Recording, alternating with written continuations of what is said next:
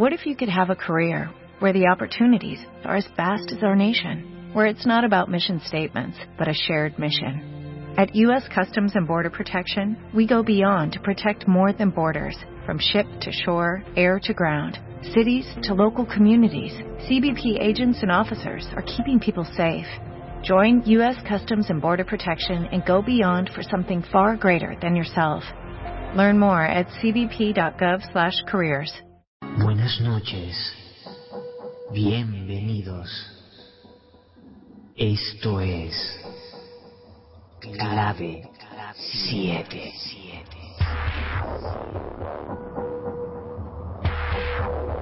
¿Quieres saber qué son los ovnis? en el cielo. Si existen los fantasmas. Fantasmas. O si la Atlántida El pasado perdido. no es solo un mito.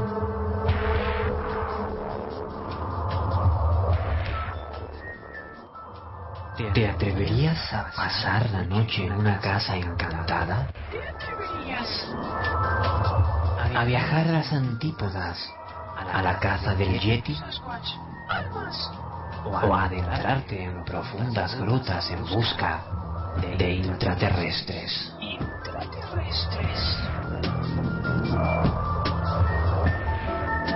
¿Quieres saber si la brujería es real? Conjuros y pociones. Si, si existe la magia. Realmente existen. Entonces, escucha. La clave 7.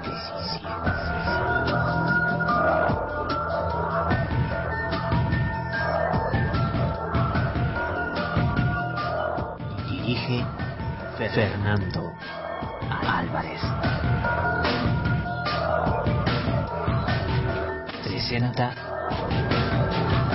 Sociedad Atlántica de Investigaciones Parapsicológicas Clave Clave 77.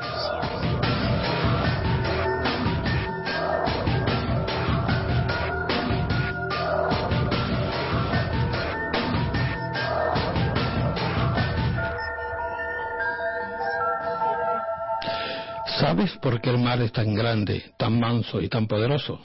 Porque todo, porque teniendo la humildad de colocarse unos centímetros por debajo de todos los ríos, descubrió que podía ser grande aprendiendo a recibir. Contacta con nosotros. Envíanos un email a clave7radio.hotmail.es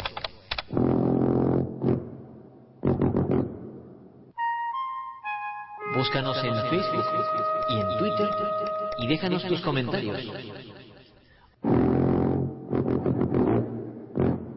O participa en directo desde nuestro chat. Accede a través de clave7.blogspot.com. Únete a nuestro equipo de investigación por una noche.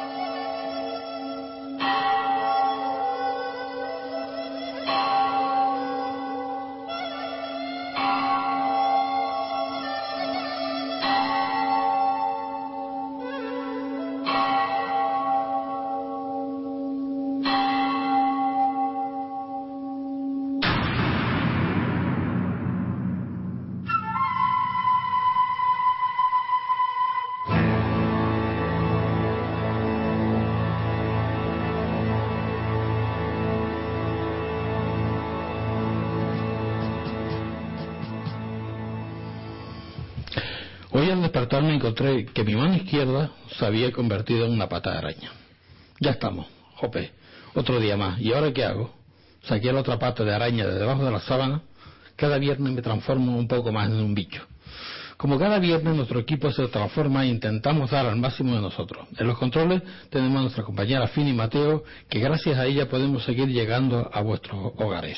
En los estudios de Radio Aguirre Onda 7 me acompañan, como siempre, nuestros compañeros y amigos, bueno, Belén, Bea, Olga, Carlos y Luis. Buenas noches. ¿Qué tal? Muy buenas, noches a todos y todas. Buenas, buenas.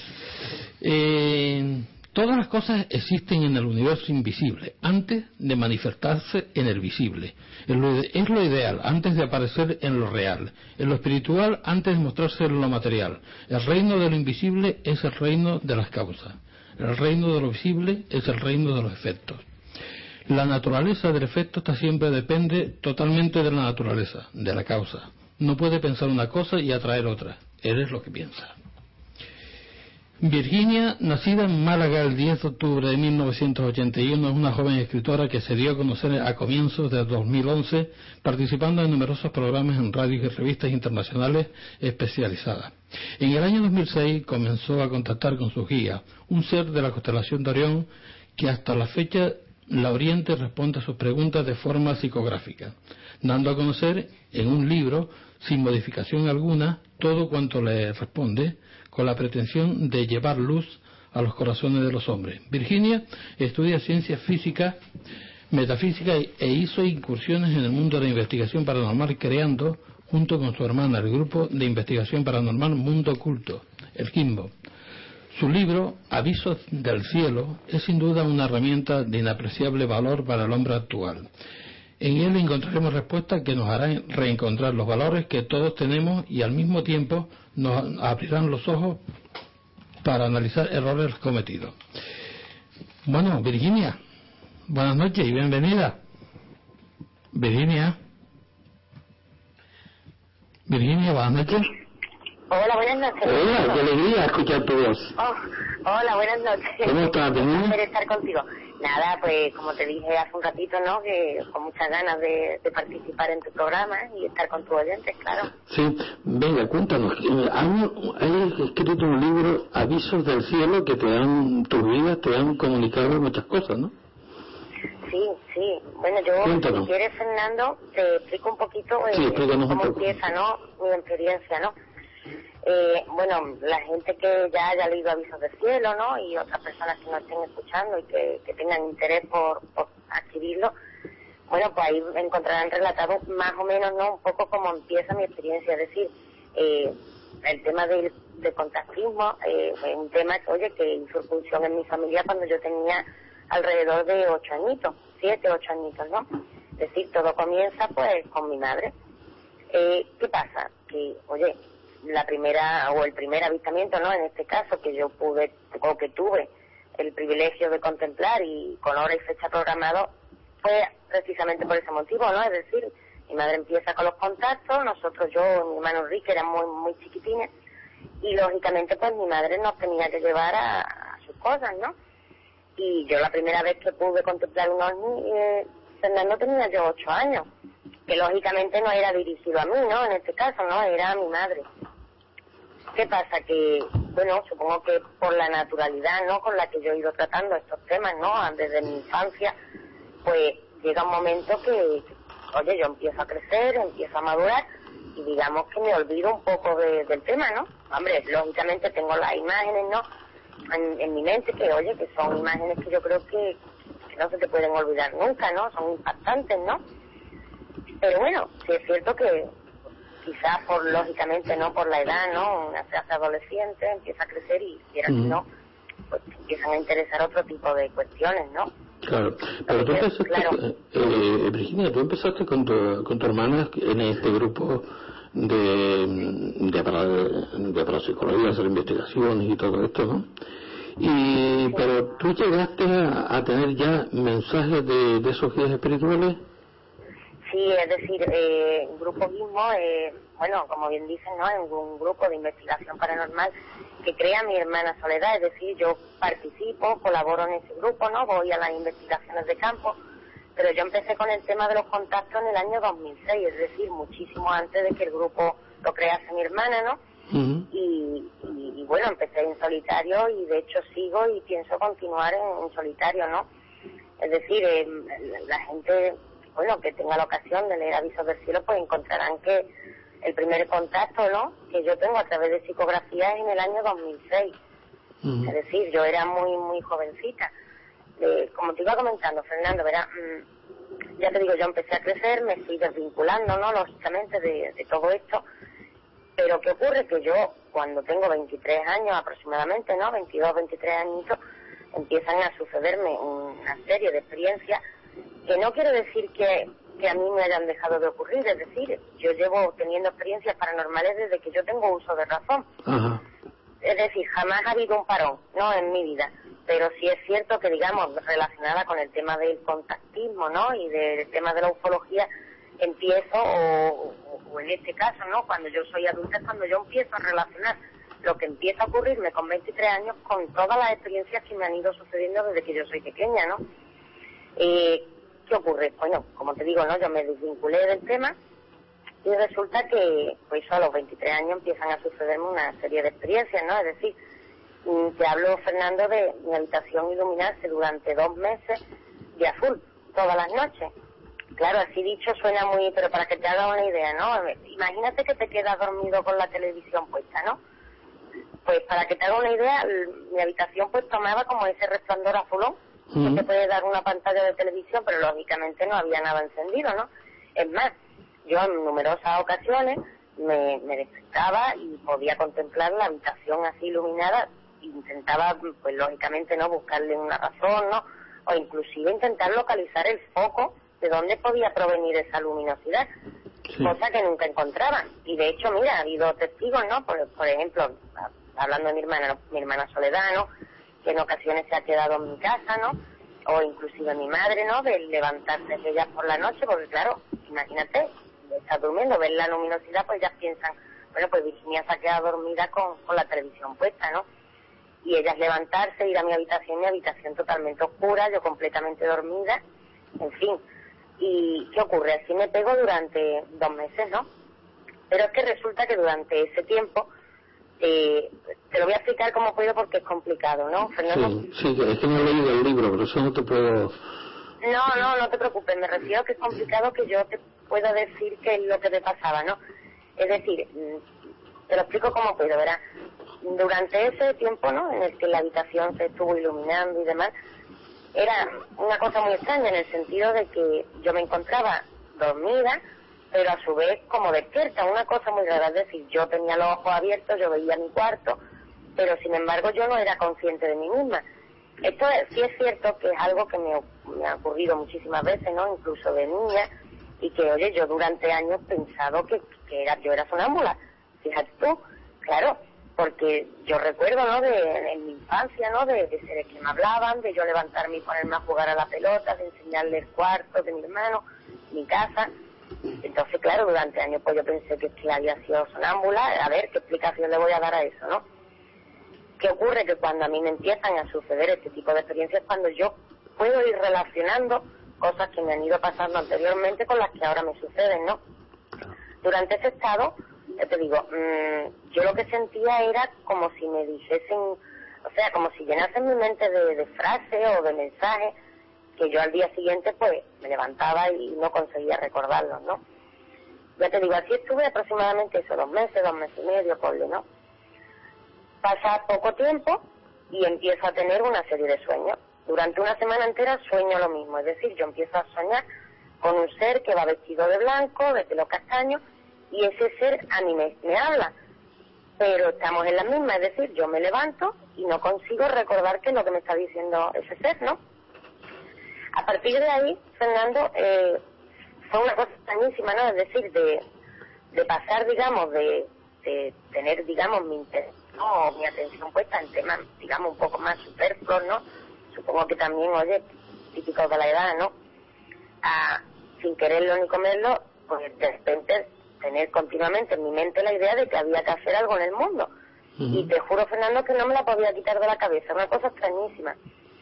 Y fue a partir de ahí cuando un, día, ¿no? Estaba yo, me encontraba en casa por la tarde y, bueno, pues tuve que coger una libreta, la primera que pillé, me senté y, oye, empecé a recibir y, lógicamente, oye, los prim- al principio, pues, mis primeros contactos lo- eran garabatos, ¿no?, que no tenían sentido, ¿no?, hasta que ya empezaron a tornarse en mensajes totalmente profundos y considero que muy importantes, ¿no?, para, para la humanidad. Ujú. Sí, Luis, cuando quiera. Ah, eh, hola Virginia, buenas noches. Hola, buenas noches. Yo soy Luis, soy Luis Sánchez. Yo soy psicólogo y también eh, he tenido y sigo teniendo muchas experiencias también de contacto y ayudando a muchas personas que pues que han tenido contacto o que canalizan de alguna manera, ¿no?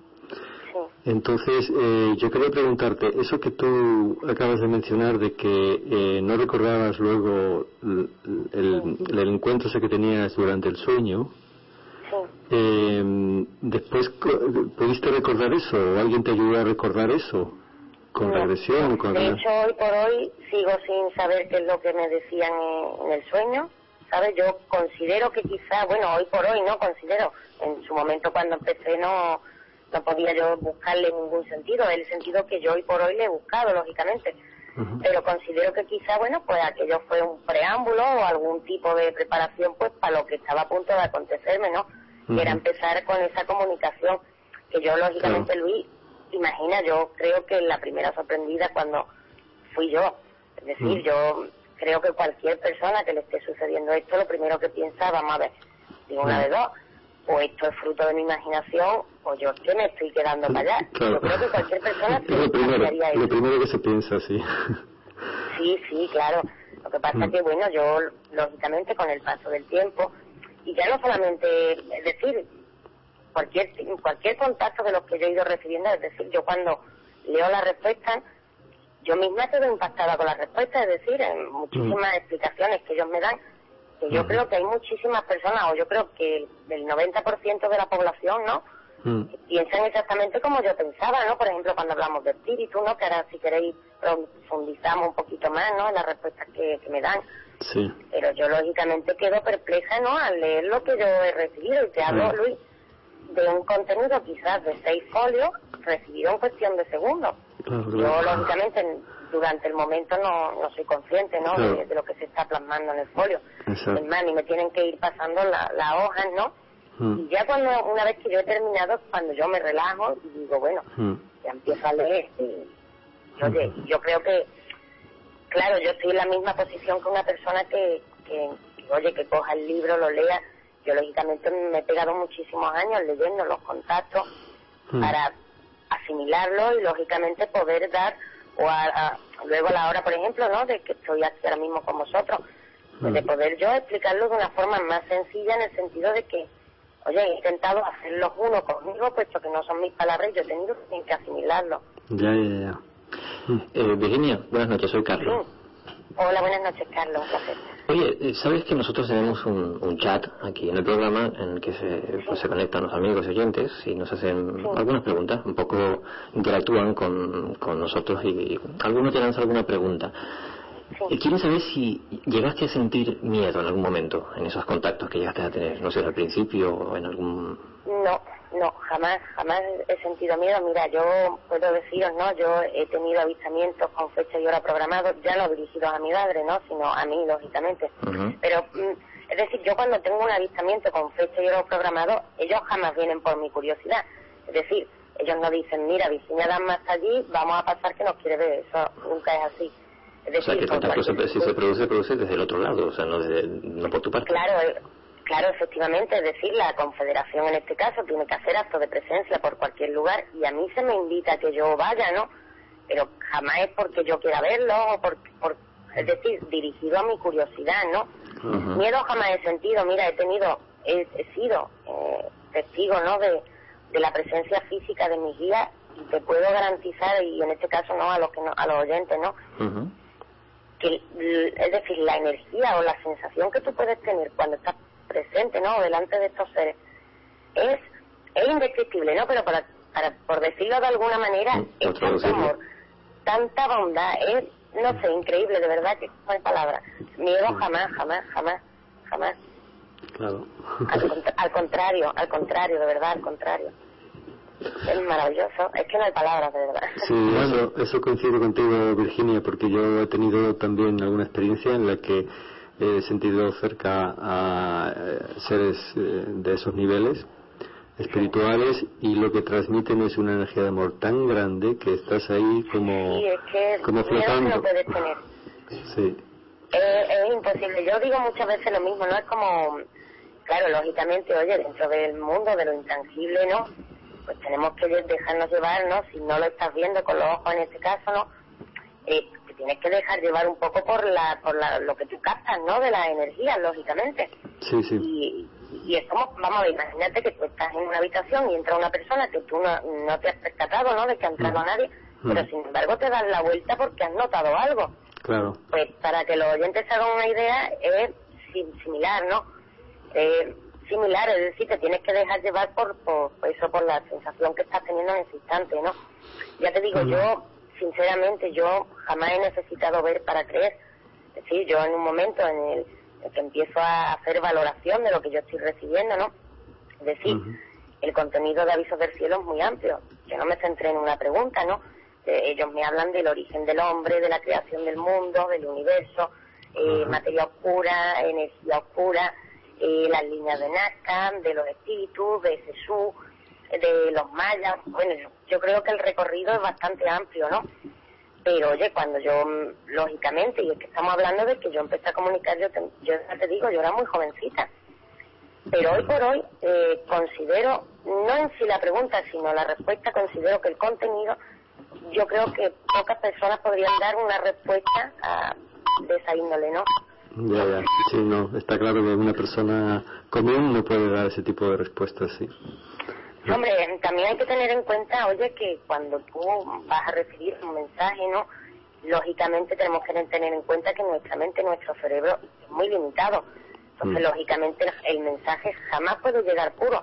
No a mí, a ninguna persona que esté teniendo esta experiencia, ¿no? Claro. Siempre va a estar tamizado por un cerebro humano y eso hay que tenerlo Sí, siempre sí, presente. sí, sí, un filtro ahí. sí. Pero bueno, la esencia del mensaje en sí, sí, hay gran parte del mensaje que sí llega.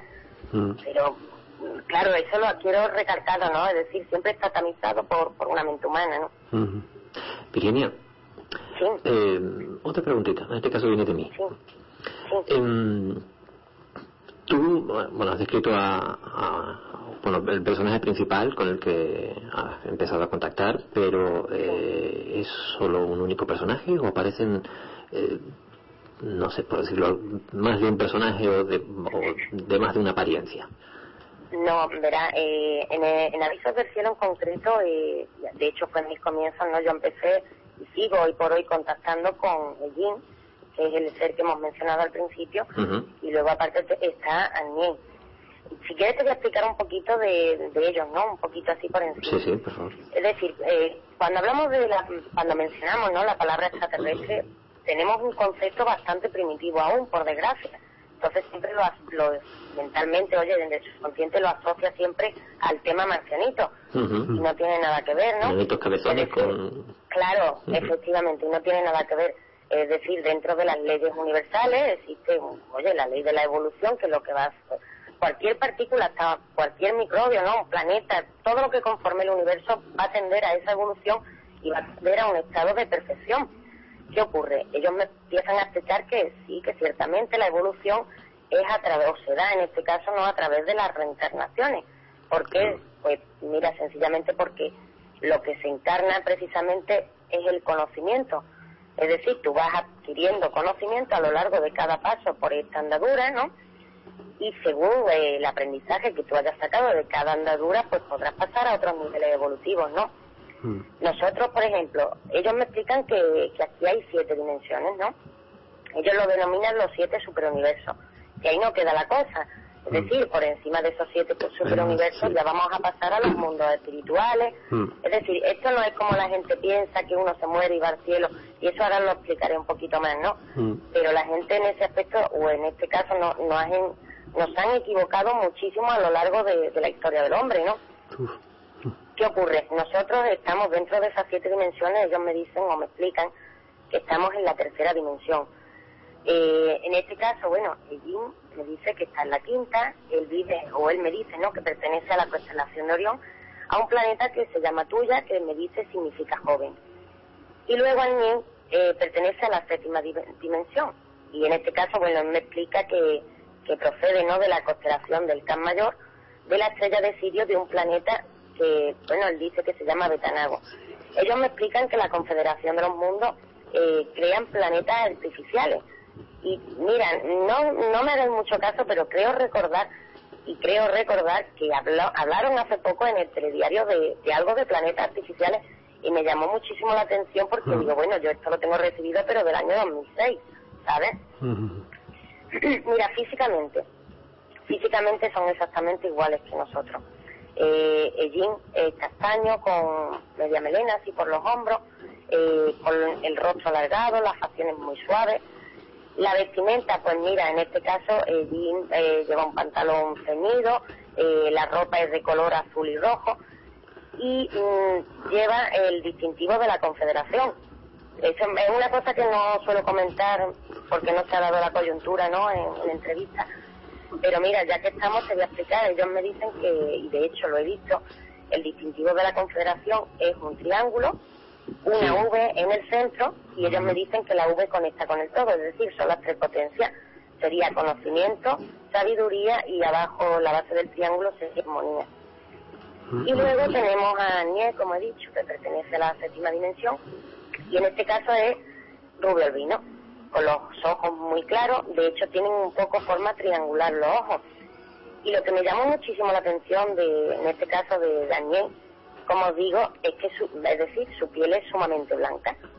Claro, eh, él me explica que él no tiene pigmentación en la piel porque carece de hígado. Es decir, he dicho, físicamente son iguales que nosotros, pero orgánicamente no lo son. Es decir, la evolución no solamente se da en el hombre, sino que también se da en, lo- en los mundos, ¿no?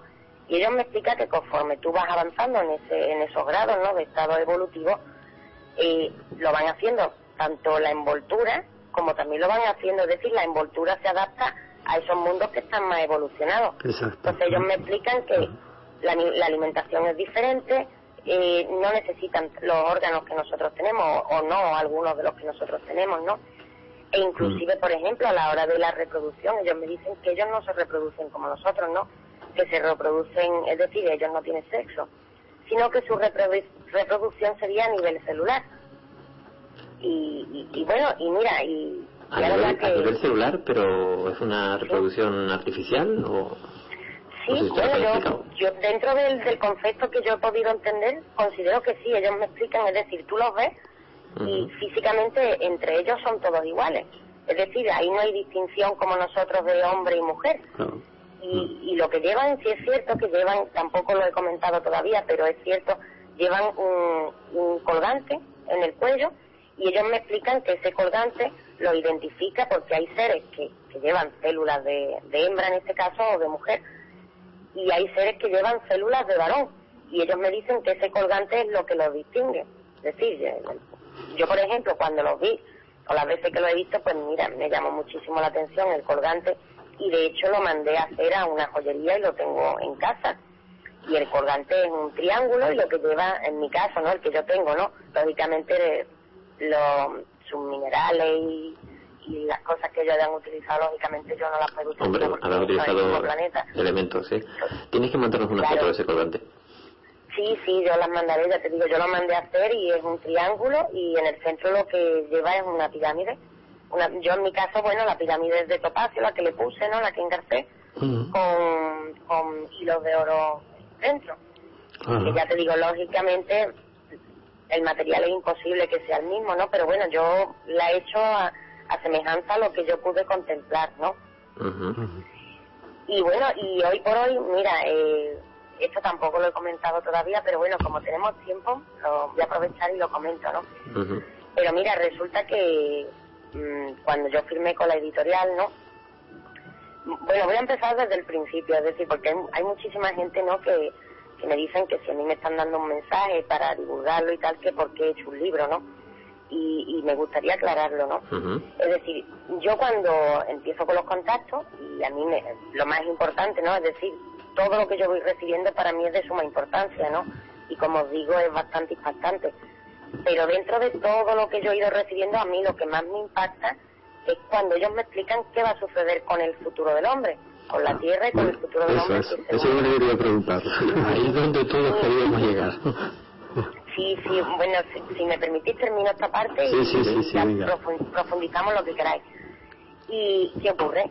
Pues lógicamente a mí cuando se me da ese contenido, oye, pues yo no, no podía quitarme la idea de la cabeza de que yo eso lo tenía que divulgar como fuese. Que habrá personas que estén en mi misma situación y no lo hagan. Yo lógicamente a mí nadie me obliga, ¿no? Es decir, yo lo hago porque considero que moral y éticamente tengo que hacerlo. Es decir, si yo soy sabedora, me hacen sabedora en este caso, de una serie de conocimientos, ¿no? Que afectan a la humanidad en general, yo creo que, oye, que mi, mi deber como partícipe, ¿no? De, esta vida, ¿no? De esta naturaleza, ¿no? Mi deber es compartirlo. ¿Qué pasa? Que os puedo asegurar que me movilicé todo lo que pude. Es decir, yo llamé a radio, yo llamé a prensa, llamé a televisión, internet lleno de mensajes míos, ¿no? Pero bueno, ¿qué pasa? Quizá no era mi momento, o bueno, también es de entender que, que oye, a los medios de comunicación les llegarán muchísimos mensajes, ¿no? Y que bueno, pues parece ser que no hicieron caso del mío. El caso es que a mí nadie, nadie me quería escuchar, ¿no? Yo no existía. ¿Qué ocurre? Que les puedo asegurar que, oye, que entré en un estado de melancolía, es decir, de, de pena terrible, porque, claro, yo quería ayudar, pero que a mí no me permitían que yo ayudase. Entonces, imaginaos, ¿no? Mi lucha interna, ¿no? Yo me sentía fatal, es decir, una sensación de impotencia abrumadora. Y fue a raíz de aquello, cuando en uno de, los mensajes que yo recibo, mis guías me dijeron que iba a escribir un libro y que ese libro sería publicado. Yo, mira, tengo fe ciega en mi guía y hoy por hoy todo lo que me, me han ido diciendo siempre ha ocurrido, ¿no? Ya no solamente el hecho de que lo he visto, ¿no? No solo yo, sino que yo, por ejemplo, en este caso, no, yo no tengo vehículo, no, yo no tengo carnet y cuando yo tengo un avistamiento a mí siempre tengo que depender de que los demás me veren, ¿no? Decir, no solamente lo he visto yo, sino que ha habido testigos, ¿no? Que, que lo han visto conmigo. Pero ¿qué ocurre? Que, ya os digo, yo le hice caso, un día me senté, comencé a escribir, terminé Avisos del Cielo, eso fue este verano. Y, y bueno, lo mandé a la primera editorial que pillé, ¿no? En este caso Grupo Almufara, y como por arte de magia, oye, yo a los dos meses había firmado con la editorial. Ese es el motivo por el cual el libro pues, ha sido publicado y de hecho me alegro muchísimo, ¿no? Enormemente porque mira, para mí el libro es una herramienta para poder llegar a los demás. Considero que yo lo veo, ¿no? Como un regalo que a mí me han hecho, ¿no? Es decir, tú querías hacer esto, de hecho, hoy por hoy, en un principio no, pero hoy por hoy sí considero que es que tenía que ser así. Es decir, no tenía que ser así. Yo considero que eso ya o, o estaba escrito o estaba ya, no lo sé, ¿no? Pero mira, yo estoy enormemente contenta porque hoy por hoy me llegan muchísimos mensajes, ¿no? De, de personas que están leyendo el libro, que lo han leído. Y oye, que el libro está consiguiendo el cometido para el que ha sido transcrito. Es decir, esas personas a mí me explican y, y me, me hacen partícipe del cambio que están experimentando interiormente. Claro, Yo creo que eso para mí es de verdad es maravilloso porque ahí podría radicar el éxito de este libro, ¿no? En conseguir que, que haya muchísimas personas, ¿no? Que despierten, ¿no? Y que se den cuenta, oye, si a mí me pasó, si a mí esta experiencia me ha cambiado interiormente, si a mí me ha hecho valorar la existencia de otra manera, si a mí me ha hecho darme cuenta de que, oye, que estoy aquí porque considero que todos deberíamos ayudarnos mutuamente y que, oye, llega un momento en que yo creo que como muchos, ¿no? Inclusive vosotros, yo me he dado cuenta de que en la sociedad en la que vivo no hay equilibrio. O sea, no hay equilibrio y yo creo que mucha gente, bueno, puede ser que la gente se esté llevando las manos a la cabeza, pero ¿qué queréis que os diga? Mira, si, si, si solicitar, ¿no? O divulgar un mensaje por intentar movilizar a la gente, porque es que quiero vivir en una sociedad equilibrada, ni más ni menos. No, es decir, si por yo mm, eh, transmitir un mensaje que ellos me dan, en este caso de advertencia, pero también de esperanza, y por eso ya te tachan, pues mira, yo qué queréis que os diga, bendita locura, o sea, no la cambiaría. Bienvenido al club. Sí. Bienvenido al club, aquí somos todos iguales. A, a- a ti.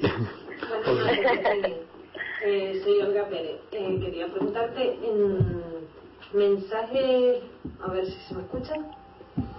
Te escucho muy bajito. ¿Me escuchas muy ba- ahora? Ahora sí. Ahora sí. Eh, era para ver si mensaje, algún mensaje así que nos puedas decir de futuro que te hayan dicho. Sí, mira, eh, bueno, ellos continuamente, continuamente, ¿no? Están hablándome de, del error que ha cometido el hombre. Ellos me explican que, que la Tierra es mucho más antigua de lo que nosotros pensamos. Y no solamente la Tierra, sino que el hombre también lo es. Es decir, ellos me explican que esta es la quinta etapa del hombre, lo cual quiere decir que el hombre ha hecho aparición en otras cuatro ocasiones. Pero ¿qué ocurre? Ellos me dicen que una y otra vez erramos en lo mismo. Ellos me explican que ciertamente no existe un ciclo de 25.600 años y que ese ciclo se produce precisamente porque nuestro sistema gira alrededor del Sol de las Pleiades, que en este caso pues se llama Alción, ¿no? Alción. Y da ese ciclo. ¿Qué ocurre? Ellos me dicen que es un ciclo natural. Es decir, Claro. es algo que es, es un año cósmico, es natural, pero ¿qué pasa? Ese ciclo lo que va a conllevar, ¿no? Porque yo lógicamente le pregunté por los mayas, ¿no?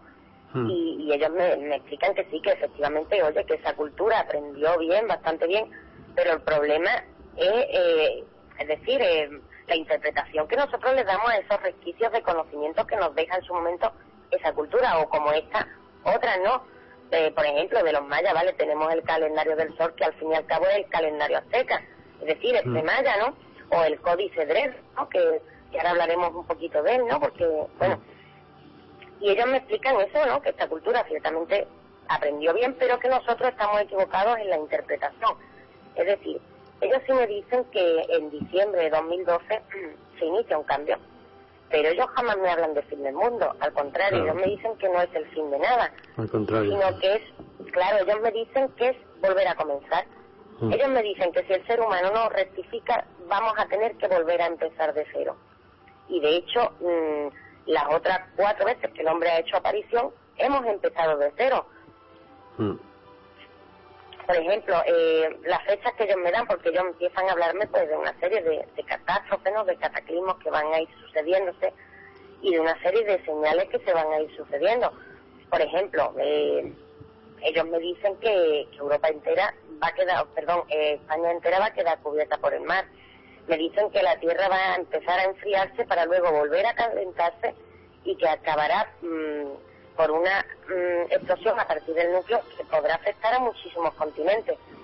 Que la fecha no es la que la gente piensa, es decir, en 2012 pues sí se va a iniciar un cambio, ese cambio va a venir acompañado de muchísimas calamidades y el ser humano, lógicamente, repito, no rectifica, ¿no?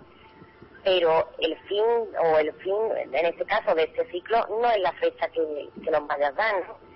Y mira, te mencionaba lo del códice Dresde porque lo comenté hace un par de días en radio porque lo vi hace tres o cuatro días en un documental. La verdad que no, no sabía yo de su existencia. Y parece ser, oye, que un científico alemán pues cree haber interpretado no los pictogramas, ¿no? Los jeroglíficos que hay en este códice. Y este caballero, bueno, pues dice que, que lo que ocurre es que eh, en 1040, ¿no? Hubo una conjunción entre Júpiter, Venus y el Sol. Que lógicamente esas conjunciones se han ido dando, pero no entre los dos planetas y el Sol, sino o bien el Sol con Júpiter o bien el Sol con Venus. Y este caballero dice que en diciembre de 2012 se volverá a dar esa conjunción que ocurrió hace ya miles de años, es decir, el Sol con Júpiter y Venus. Y que esa conjunción va a hacer que se inicie ese cambio. Y de hecho, bueno, parece ser que hay astrólogos que así ya lo están corroborando, ¿no? Pero me llamó enormemente la atención porque este caballero decía que, que esa fecha es el principio de un cambio, pero que el cambio vendrá 100 años después. No es la misma fecha que yo tengo recibida, pero sin embargo muy cercana, muy cercana a la que yo tengo recibida que vienen avisos del cielo. ¿Sabes? Luego, por ejemplo, sí, perdón. Virginia, muchos contactados que, que he entrevistado me han dicho que, bueno, los primeros mensajes que se han recibido para este año es que es una conexión, una, un encuentro con, eh, como en la tercera fase con, con, el, con el individuo terrestre, ¿no? ¿A ti te han dado algo así? ¿Te refieres de, de estos seres con nosotros? Sí, no? sí, una conexión, un encuentro en la tercera fase. Mm, No exactamente, es decir, eh, tampoco te puedo dar la fecha porque no la tengo en ese caso en concreto. Sí es cierto que, que ellos me empezaron a hablar de una serie de avistamientos masivos iba a haber fuera de España, es decir, por Europa, y de hecho se están dando. Es decir, hoy por hoy, casi todos los días nos encontramos noticias de que ha habido avistamientos masivos y, y demás, ¿no? Se han dado y se están dando. Y luego ellos me dicen que, que luego ese avistamiento o esos avistamientos masivos se verán en la zona en la que yo me encuentro, es decir, se refieren a España, ¿no? Y ellos me dicen, no estamos hablando de avistamientos aislados, ¿no? En este caso sería un avistamiento masivo en muchísimos puntos de España. Sí. Y ellos me dicen que cuando eso ocurra será para anunciar, es decir, para que seamos conscientes de su presencia y para anunciar lo que ha de venir. Pero también me dicen que no que no va a ser ya para, para ayudar a nadie. ¿Eh?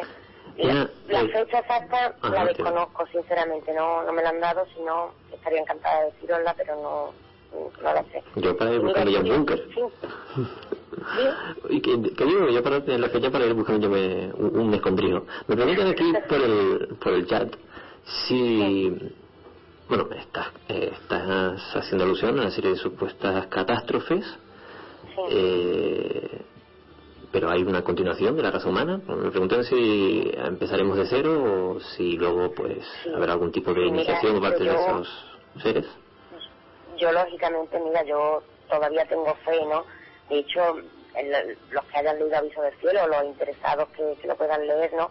Encontrarán que el primer mensaje que yo pongo es uno de los últimos que yo recibí, pero lo puse porque, mira, mm, eh, creo que dentro de, lo más importante para mí, es decir, que todo es muy interesante, todo es muy profundo, pero para mí lo más importante es esto precisamente, ¿no? Y consideré en su momento que ese mensaje reunía eh, o hacía un pequeño resumen, ¿no? De lo que yo considero y creo que ellos también consideran más importante de dar a conocer, ¿no? Y, y, y ellos, bueno, lógicamente yo todavía tengo fe, ellos me dejan muy claro que esta es la última oportunidad que se nos va a dar. Es decir, el mensaje, y bueno, habrá muchísima gente que lo haya podido ver en mi blog, ¿no? De hecho, lo, tengo colgado. Y, y el mensaje empieza por, he venido a traer luz a los corazones de los hombres de tu tierra. Y él, en ese mensaje me explica que esta es la última vez, es decir, la última oportunidad que se nos va a dar antes de que comience todo, ¿no? Eh, sí, ya te digo, yo tengo fe en la humanidad, creo, considero que ellos también lo tienen todavía, pero mira, si, si al final, por desgracia, no, no conseguimos frenarlo, sí, eh, es empezar de cero, es decir, ellos me dicen que, la especie humana no va a terminar, sino que quedarán los que tengan que quedar. Y ahora vamos a profundizar cuando vosotros queráis Sí, pero eso también, eh, Virginia, fijado. Virginia, soy Luis, una cosa quería preguntarte. Se está hablando mucho, se está hablando mucho, mm, estamos recibiendo mucha información, diferentes personas, de que se va a dar un salto evolutivo de la tercera a la quinta dimensión. Sí, efectivamente, claro, este cambio es lógicamente por, es que es parte de la evolución, es Mm. parte de la evolución, es decir, la- el, nuestro mundo tiene que evolucionar, pero a su vez los seres que lo moren tienen también que evolucionar. Claro. Es decir, todo es vibración, todo es energía. Eh, y para que haya una buena adaptabilidad en este caso, para que los seres podamos continuar, los seres que queden tienen que estar vibrando a- al mismo ritmo, ¿no? Que, Sí, que sí, el claro, está combinando. De, de acuerdo, Claro, sí. claro, esto es parte del proceso evolutivo. Ya os digo que va a depender del hombre que este cambio, que inexorablemente ha de venir, venga de una manera armónica o venga llena de, de Claro, pero para eso se necesita una masa crítica. ¿Te han dicho a ti lo de la masa crítica? Sí, sí, efectivamente, ellos me dicen que tendríamos que ser una mayoría los lo que hiciésemos ese cambio, ¿no? Pero mira, yo considero que, considero y siempre lo he pensado, ¿no? Que el mero, no, no que seamos uno, ¿no? Es decir, no, esto no es de un individuo aislado y ya está, ¿no? Yo creo que por ahí son cada vez más las personas que están despertando y se están dando cuenta, ¿no? Porque además, oye, que, oye, que conciencia tenemos y considero que somos sabedores de todo lo que está empezando a acontecer en el planeta, ¿no? Yo creo que cada vez se siente más tanto el cambio climático, ¿no? La desigualdad que hay en el mundo con tanta gente muriéndose de hambre, eh, la crisis económica que ahora mismo está- estamos padeciendo, ¿no? Es decir, Ujú. yo creo que, que no hace falta que venga nadie de fuera, ¿no? A decírnoslo. Y de hecho, en ocasiones me lo han dicho, pero mira, yo siempre digo lo mismo, Luis, Mm. que lo más triste es que somos sabedores, pero sin embargo, tenemos que esperar a que vengan de fuera a que nos lo recuerden. Eso sí Mm. es triste. Sí. Sí, porque también ha habido una, una desinformación generalizada, es decir, que tú sabes que hay hay, hay eh, seres que, que están manipulando el planeta y, y han dado mucha desinformación, ¿no? Sí, sí, de hecho, mira, me, me gustaría que, si me permitís, que profundizáramos en eso también, porque considero también que es muy importante, porque de hecho ellos me hablan de estos seres. Y Mm. si os parece, pues a mí me gustaría pues hablar un poquito de lo que yo tengo recibido en ese aspecto. Sí, adelante. Eh, sí, mira, ellos me empiezan a hablarme, bueno, pues me explican que dentro de las leyes físicas, ¿no? Está la ley de la polaridad. Que yo siempre digo lo mismo, vamos a no llevarlo al tema religioso, por lo menos en la definición. Es decir, ellos me explican, bueno, dentro de las leyes físicas está la ley de la polaridad, que sería la noche y el día, masculino, femenino, positivo, negativo, bien y mal, ¿no? Ellos me dicen que el bien y el mal, tanto el bien como el mal, existen tanto fuera como dentro en la misma medida. Es decir, en el universo ellos me explican que existen otros seres que no es precisamente la intención de ayuda lo que tienen hacia nosotros, ¿no? Mm. Ellos me dicen que, que esos seres, ¿no? A los que ellos denominan los maestros del mal, ya están integrados en nuestra Tierra, es decir, que están adaptados a nuestra atmósfera y que están manipulando a muchísimos seres de nuestro mundo, incluso sin que ellos sean conscientes, ¿no? Para Sí. llevar a nuestro mundo al punto caos global en el que ya nos estamos encontrando. Claro, y creo que una guerra, una guerra mundial, que es lo que intentan ahora crear. Sí, de hecho, ahora también hablaré de eso, porque mira, mm, me resulta que, mira, yo llevo seis años contactando. Bueno, pues en todos estos años, por primera vez, ellos me han empezado a hablar de una guerra, ellos me hablan de una guerra que, según me dicen, estremecerá al mundo. Y ahora, cuando, cuando terminemos con esta parte, si queréis, hablo un poquito también de eso. Que, ya te digo, son mensajes en concreto, los de la, los de la guerra y demás, los he recibido hace cuestión de tres meses aproximadamente. Entonces, lógicamente, no, no vienen en el libro. Pero sí considero muy importante que, que se hagan públicos porque, bueno, esto ya lógicamente luego es como todo, ¿no? Cada uno tiene libre albedrío. Quien quiera creer, creerá. Quien no crea, pues no creerá. Yo, lógicamente, no voy a convencer a nadie, ¿no? Yo estoy aquí para, para compartir mi experiencia y, por supuesto, los mensajes, ¿no? Pero considero importante que cuando, ahora a lo largo de la entrevista, pues hablemos un poquito de ello. Y, y mira lo que os comentaba, ¿no? Ellos los denominan lo- los maestros del mal, ¿no? ¿Qué ocurre? Por ejemplo, cuando me hablan de estos maestros del mal, también me dicen que eh, dentro de lo que serían las iglesias, ¿no? Ellos me dicen que, que es la nuestra, ¿no? En este caso, es la iglesia católica, donde más se ha dejado ver esta influencia malévola. Y mira, mm, digo siempre lo mismo, y de hecho, mira, quería comentarlo porque he hablado, desde que empecé con el libro, creo que he hablado de esto en una sola entrevista y considero que es importante también, aunque haya gente a la que le pueda molestar, yo lo siento mucho.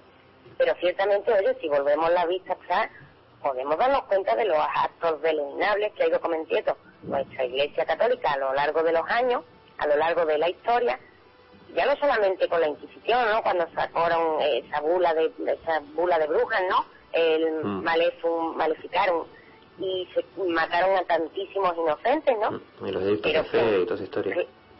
Claro, ya no solamente eso, sino, por ejemplo, eh, cuando empezaron los reformadores, ¿no? Eh, como por ejemplo John Wycliffe, Bush, eh, el famoso Martín Lutero, incluso en España, ¿no? Con Juan Cortés. ¿Qué ocurre? Que, oye, había cosas dentro de, de la Biblia que han sido muchísimas modificadas por la Iglesia Católica porque no les interesaba. Sí. De hecho, mm, por ejemplo, en la época de la, de la Ilustración, estamos hablando de la época de la Ilustración. Ahí ocurrió la matanza de San Bernardo que hubo 70.000 cristianos muertos. Que no estamos hablando de católicos, porque hoy por hoy la gente también confunde términos. Es decir, el catolicismo no tiene nada que ver con el verdadero cristiano. Es un pequeño matiz que quiero hacer porque la gente se equivoca. Mm. Y ahí hubo 70.000 cristianos que fueron asesinados a causa de, de querer de, de llevar la verdad. ¿Qué pasa? Que llega un momento en que, bueno, nuestra iglesia dice, vamos a ver, una de dos, mm, las cosas están así, ¿no? Es decir, había una revolución porque, lógicamente, la gente quería tener libertad. Es decir, yo no, a mí lo que no se me puede imponer, o en este caso lo que no se nos puede imponer, es una creencia por la fuerza, es decir, solamente a través de nosotros tú podrás llegar a la divinidad, no, no, eso no es así. Y estos maravillosos hombres, ¿no? En su momento pues entendieron que eso no era así y quisieron hacer esa reforma.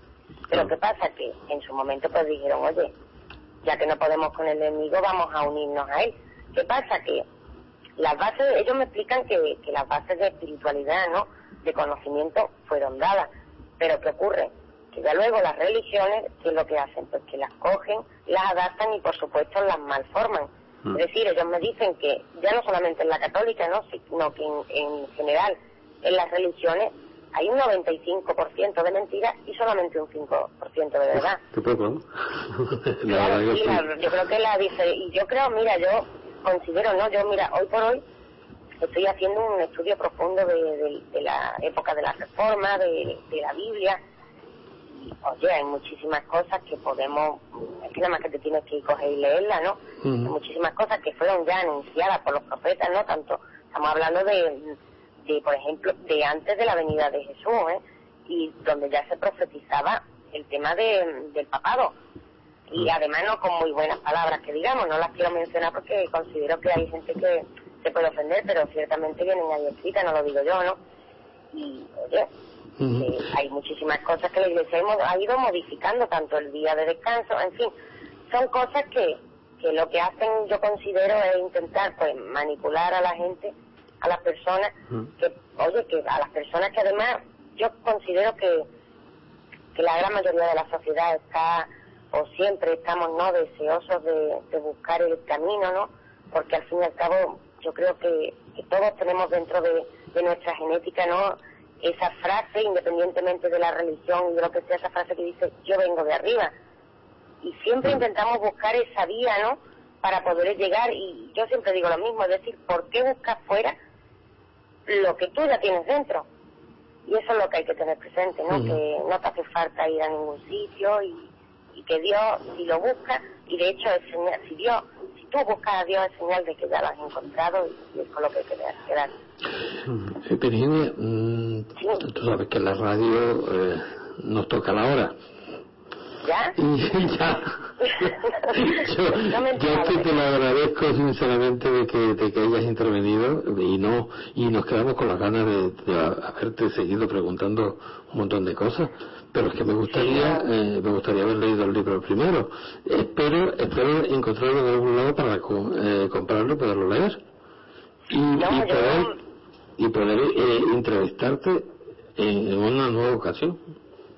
Sí, yo, eso te iba a decir Fernando, que, que mira, yo por mí encantada porque por desgracia se nos han quedado muchísimas cosas en el tintero. Sí. Hemos visto una milésima parte y no hemos tampoco podido profundizar mucho, ¿no? Pero que, estaré encantada cuando queráis, claro. Vale, de todas formas ya estamos en contacto porque tú vas a, a escribir para nuestra revista, vas a colaborar con nosotros. Mm, eh, el libro está puesto también en, en la revista, ya, ya Carlos nos lo dirá, se llama Avisos del Cielo y nos trae muchísimos mensajes de, de los guías espirituales. Y una cosita, Fernando, Dime. si me permitís un segundito, eh, es que claro, que no me ha dado tiempo a explicarlo, pero bueno, no importa. Eh, quería decir que estamos organizando de una alerta OVNI Sí. del 17, del 15 al 17 de junio. Es decir, mm, no se está pidiendo que la gente vaya eh, a modo de curiosidad ni nada de eso. Es decir, aunque la gente no pueda acudir, de lo que se trata es de mandar ese pensamiento de unidad y de amor para intentar frenar lo que se avecina, porque no me ha dado tiempo de explicarlo, pero ellos me dicen que el pensamiento es sumamente importante, ¿no?, para frenar lo que está en marcha. Entonces, bueno, desde aquí, por supuesto, darle las gracias a, a David Elso Pinto, eh, a Francisco Javier eh, y a Nando Domínguez, por supuesto. Francisco Javier Mora, perdón. Y a Nando Domínguez, y porque se están movilizando con toda su fuerza por todas las redes sociales. Y desde aquí, mira, hago una invitación a todas las personas que nos estén escuchando, que no hace falta acudir, que desde su casa lo manden, que lo manden, pero que se unan a, a ese pensamiento. Pues muchísimas gracias Virginia, ha sido un placer Muchísimas enorme. gracias a ti, a Luis y a todos, a todos. Un abrazo, un abrazo, un beso Un abrazo muy grande. Un abrazo, gracias. hasta luego. Gracias, Adiós, Virginia. Hacemos un descansito para publicidad y enseguida estamos con ustedes.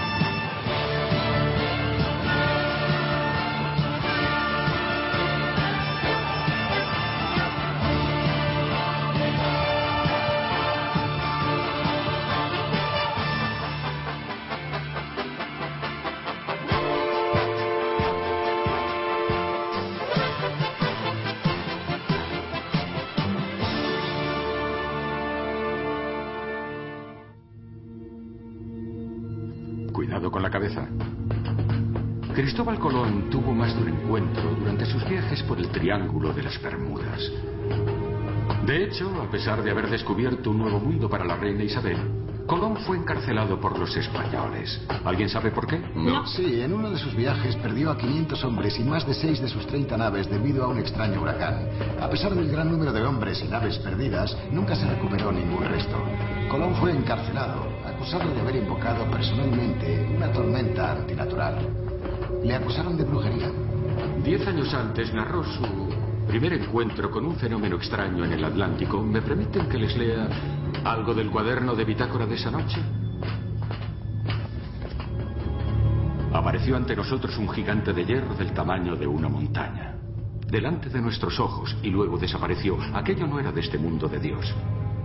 Hace dos noches este barco se encontró con niebla. Los siete supervivientes dicen que vieron eh, barcos entre la niebla, pero no simples barcos. Eran carabelas de madera.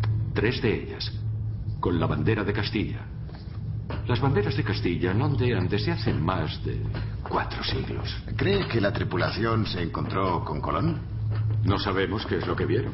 Se construyen réplicas de toda clase de barcos y navegan bajo toda clase de banderas. Señorita Patterson, tengo fundados conocimientos de navegación y confío en mis tripulaciones. Ellos no creen que lo que vieron fueran réplicas. Luis Velasco, buenas noches. Hola, buenas noches, ¿qué tal? ¿Cómo estás, compañero? Bueno, aquí, la noche del viernes, un poquito cansado, como todos, supongo. Ya, me imagino. Y, y más por culpa nuestra, ¿no? Bueno, ¿qué vamos a hacer? El misterio a veces llama a la puerta y tienes que estar ahí, ¿no? Por eso nos dedicamos a esto. Digo, yo, ya llevamos muchos años ya en esto. Sí, siempre sacando tiempo de otras cosas, ¿no? Porque no nos dedicamos en la mayoría de las veces a esto exclusivamente, ¿no? Mm, eh, el, el tema que, nos- que nos trata esta noche, eh, tú lo has, has investigado profundamente, ¿no? El barco del Fausto. Sí, señor, es un tema que, mira, pues empecé creo que en el año 2000, en el año 2000 que fue eso, que te, te cuentan la historia y te quedas hipnotizado. Eh, Fausto es como un- una tarrina de miel, que cualquier mosca que se pegue, eh, vuela, se pega.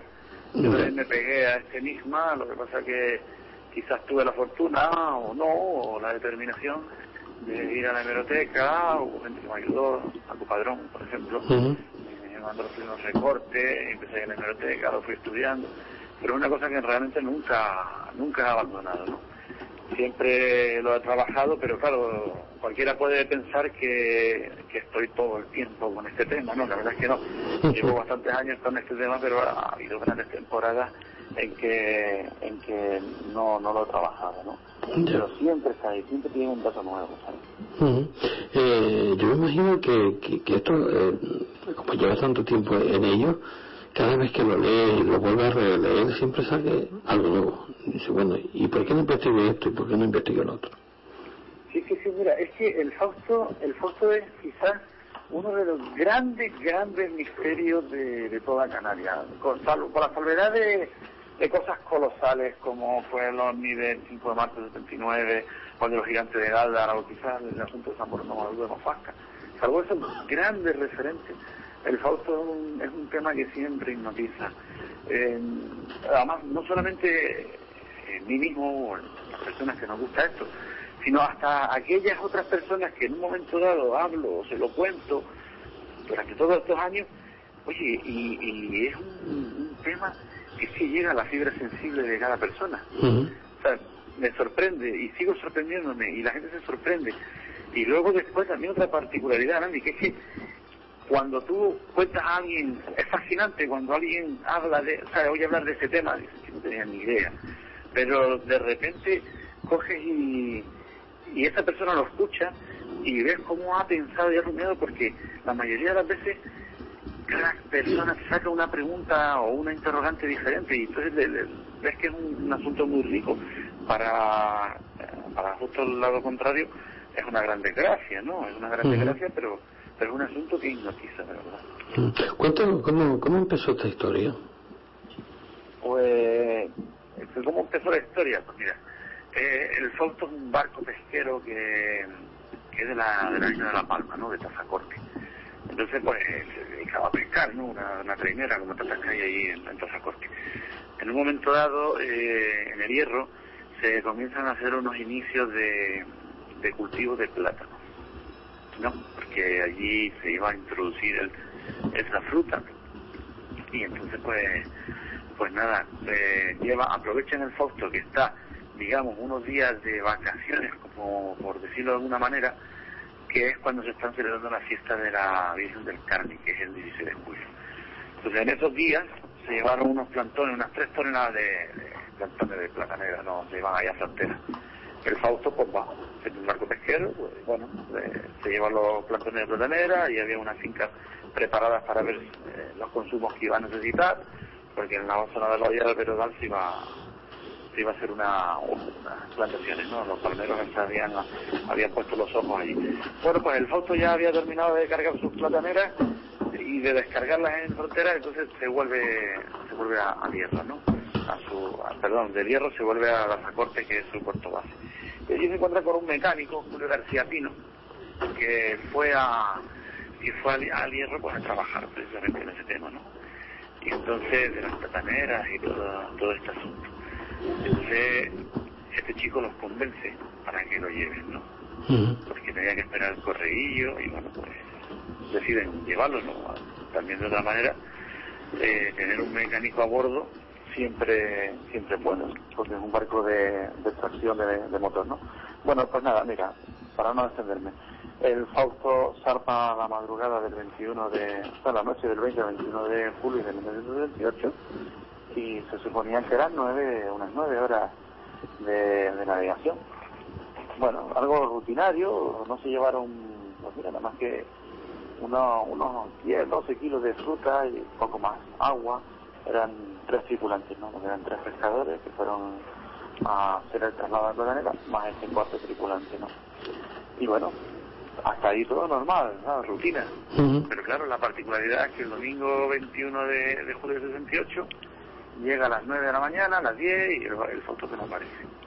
Claro, lo primero que hace, bueno, pues eh, todo el mundo piensa en lo típico, ¿no? Mira, no aparece y no aparece y resulta que que dice, bueno, pues eso se habrá retrasado, porque ten en cuenta que desde Hierro hasta La Palma tienen que navegar pues enseguida casi, es decir, con el viento en contra, ¿no? Estamos hablando de julio, el régimen dalicio está eh, establecido, entonces la gente no le da, eso- esas primeras horas no le dan quizás demasiada importancia. Al ser un barco de pesca, pues, dice, bueno, pues se le ha podido enredar las redes, han podido perder el rumbo, bueno, lo cierto es que ya al día siguiente, ya lunes, pues dan cuenta las autoridades de, de, la- de las autoridades de Capitanía Marítima. Y entonces, eh, lo primero que hace las autoridades, en vista de la desaparición del barco, mandan un avión militar que escudriña la zona, ¿no? Hasta ahora más o menos lo normal. Bueno, mira, se ha podido parar el motor. Claro, ya comienza la preocupación de la gente, ¿vale, Nando?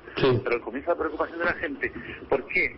Porque se sabía que iba a ser una navegación doméstica de unas escasas horas, que son nocturnas, y que además en el hierro habían visto que apenas habían comprado fruta para cuatro hombres, pues claro, empiezan enseguida los familiares a preocuparse.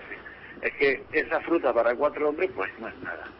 Bueno, pues nada, ni rastro del Fausto. No se sabe nada del Fausto. Eh, se aumentan los dispositivos aéreos de búsqueda. Los militares comienzan a escudriñar una zona. Se aumenta, pues mira, se movilizan unos barcos de la Armada porque esto va en creciendo. Es decir, comienza la preocupación de la gente. El Fausto parece que se lo ha, se lo ha tragado la, el mar, nunca mejor dicho. Sí, porque no se encontró, ¿no? El, el protocolo de, de emergencia se amplió en, en los días posteriores, ¿no? Claro, pasa un día, dos, tres, cuatro días. Pues mira, ya el Fausto al tercer día ya es prácticamente de primera página en los rotativos isleños. Entonces, se- digamos que hay un gran seguimiento mediático. Son cuatro marineros, eh, no llevan ca- prácticamente nada de, de comida. Se confiaba mucho en, en los tripulantes, que duda cabe, porque incluso hasta hablando coloquialmente se decía que ellos, pues, pues habían aprendido antes a navegar con sus padres que a caminar, ¿no? O sea, una tradición familiar. Ujú. Ahí en Tazacorte hay muchos desgraciad, muchos desgraciadamente muchos familiares de, los, de los desafortunados marineros que te puedo adelantar que hasta el día de hoy no se sabe nada de nada, pero nada de nada. Bueno, pues a todo esto, y quizás habiéndome adelantado un poquito, resulta que salta la sorpresa. El día 25 de julio de madrugada, un barco inglés tomando contacto con los mensajes que emitía la radio costera de Tenerife adv- advirtiendo de que se había perdido el, el- el buque de- el barco de pesca Fausto pues contesta diciendo que han dado con él. Bueno pues imagínate imagínate la expectación creada en toda la palma que fue una cosa masiva espectacular. Porque claro eh, corrió como un reguero de pólvora por toda la isla de que habían encontrado al Fausto. Era un barco inglés eh, se llamaba el Duquesa venía de la ruta de las Américas iba a Rotterdam, al norte de Europa, y, había dado el Fausto y, y le habían suministrado comida. Claro, pues se sabía a través de los mensajes con este barco que le habían suministrado gasoil, o sea, obviamente se quedaron al garete, o sea, no tenían combustible. Luego se les dio comida, en un momento dado ellos intentaron, quisieron subirse, quisieron subirse al barco porque porque estaban como un poco desesperados, ¿no? Y bueno, total, que el barco inglés les da rumbo incluso, les da rumbo, da las coordenadas donde se encontró el barco y estimó, estimó la hora que yendo a toda máquina el Fausto llegaría al puerto de Tazacorte. Claro, fue una gran alegría para todo el mundo, un, digamos una descarga de adrenalina, una liberación, saber que el Fausto venía ya para, Claro. para Tazacorte. Imagínate, y que todos estaban vivos. Efectivamente, y que estaban bien, bueno, la verdad que una alegría. Pero claro, también hubo una extrañeza, un rascarse la cabeza. ¿Por qué? Porque aquellas personas que sabían, al mirar las coordenadas, se quedaron un poco descuadrados. Que cómo podía el Fausto estar casi, ni más ni menos que casi ciento- 100 kilómetros al oeste de Tazacorte. Porque es normal que uno se desvíe un poco, pero tanto, tanto es brutal y luego en, en un ramón. La gente no se, no, no se no se explicaba cómo podía estar allí. Porque incluso, para que te hagas una idea, Nandi, yo ya lo he comentado alguna vez, me parece que la- la- una vez lo hemos comentado ya, que incluso cuando estaba estudiando lo del Fausto tuve que fabricarme un mapa, porque los mapas del archipiélago de Canarias tienen el mar que rodea las islas, pero es que el Fausto está fuera del mapa, o sea, para poder ubicarlo, pues tuve que tirar de coordenadas, ¿no? Y claro, bueno, no importa, el Fausto venía, pues se le perdona que esté por ahí. Eso ya es el primer misterio. ¿Cómo llegó el Fausto ahí? Vamos, que se supone... Todo es especulativo. Hola Luis, soy, soy Carlos. Eh, Hola Carlos, ¿qué tal? que, eh, buenas noches. Tal como apuntas al principio, eran al menos tres de ellos eran marineros expertos, o sea que un despiste no era. O no debía ser. O por lo menos. O no debía ser, ¿no? Luego, si quiere, os comentaré las conclusiones Sí, que he ido sí. rumiando, he ido rumiando con, eh, con el tiempo, ¿sabes? Entonces, el tema el tema está ahí, ¿no? Que es un misterio, ¿cómo llegó ahí? Pero bueno, el misterio quedó diluido como el agua que corre y se lleva la espuma del jabón. Se armó una fiesta de manera espontánea en Tazacorte. La gente de toda la isla venía a Tazacorte.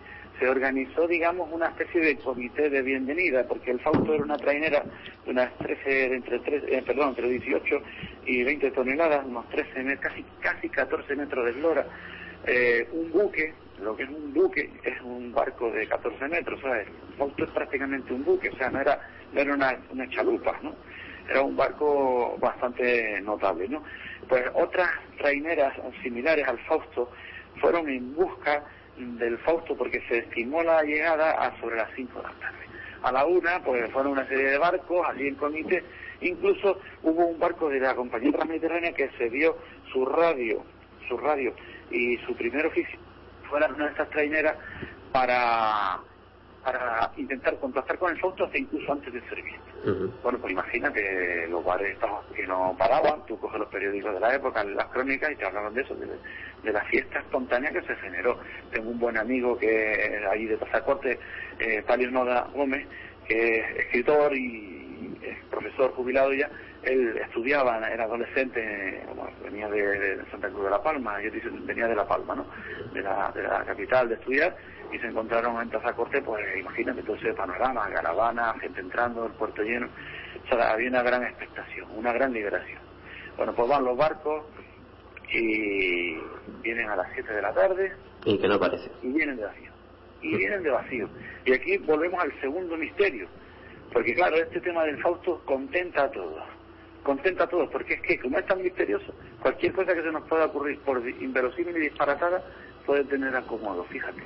Entonces, claro, ¿cómo es posible que el Fausto se pierda por segunda vez? O sea, no es normal, no es de recibo.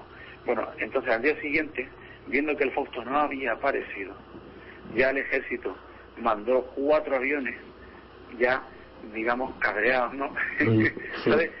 Cuatro aviones para escudriñar minuciosamente la zona.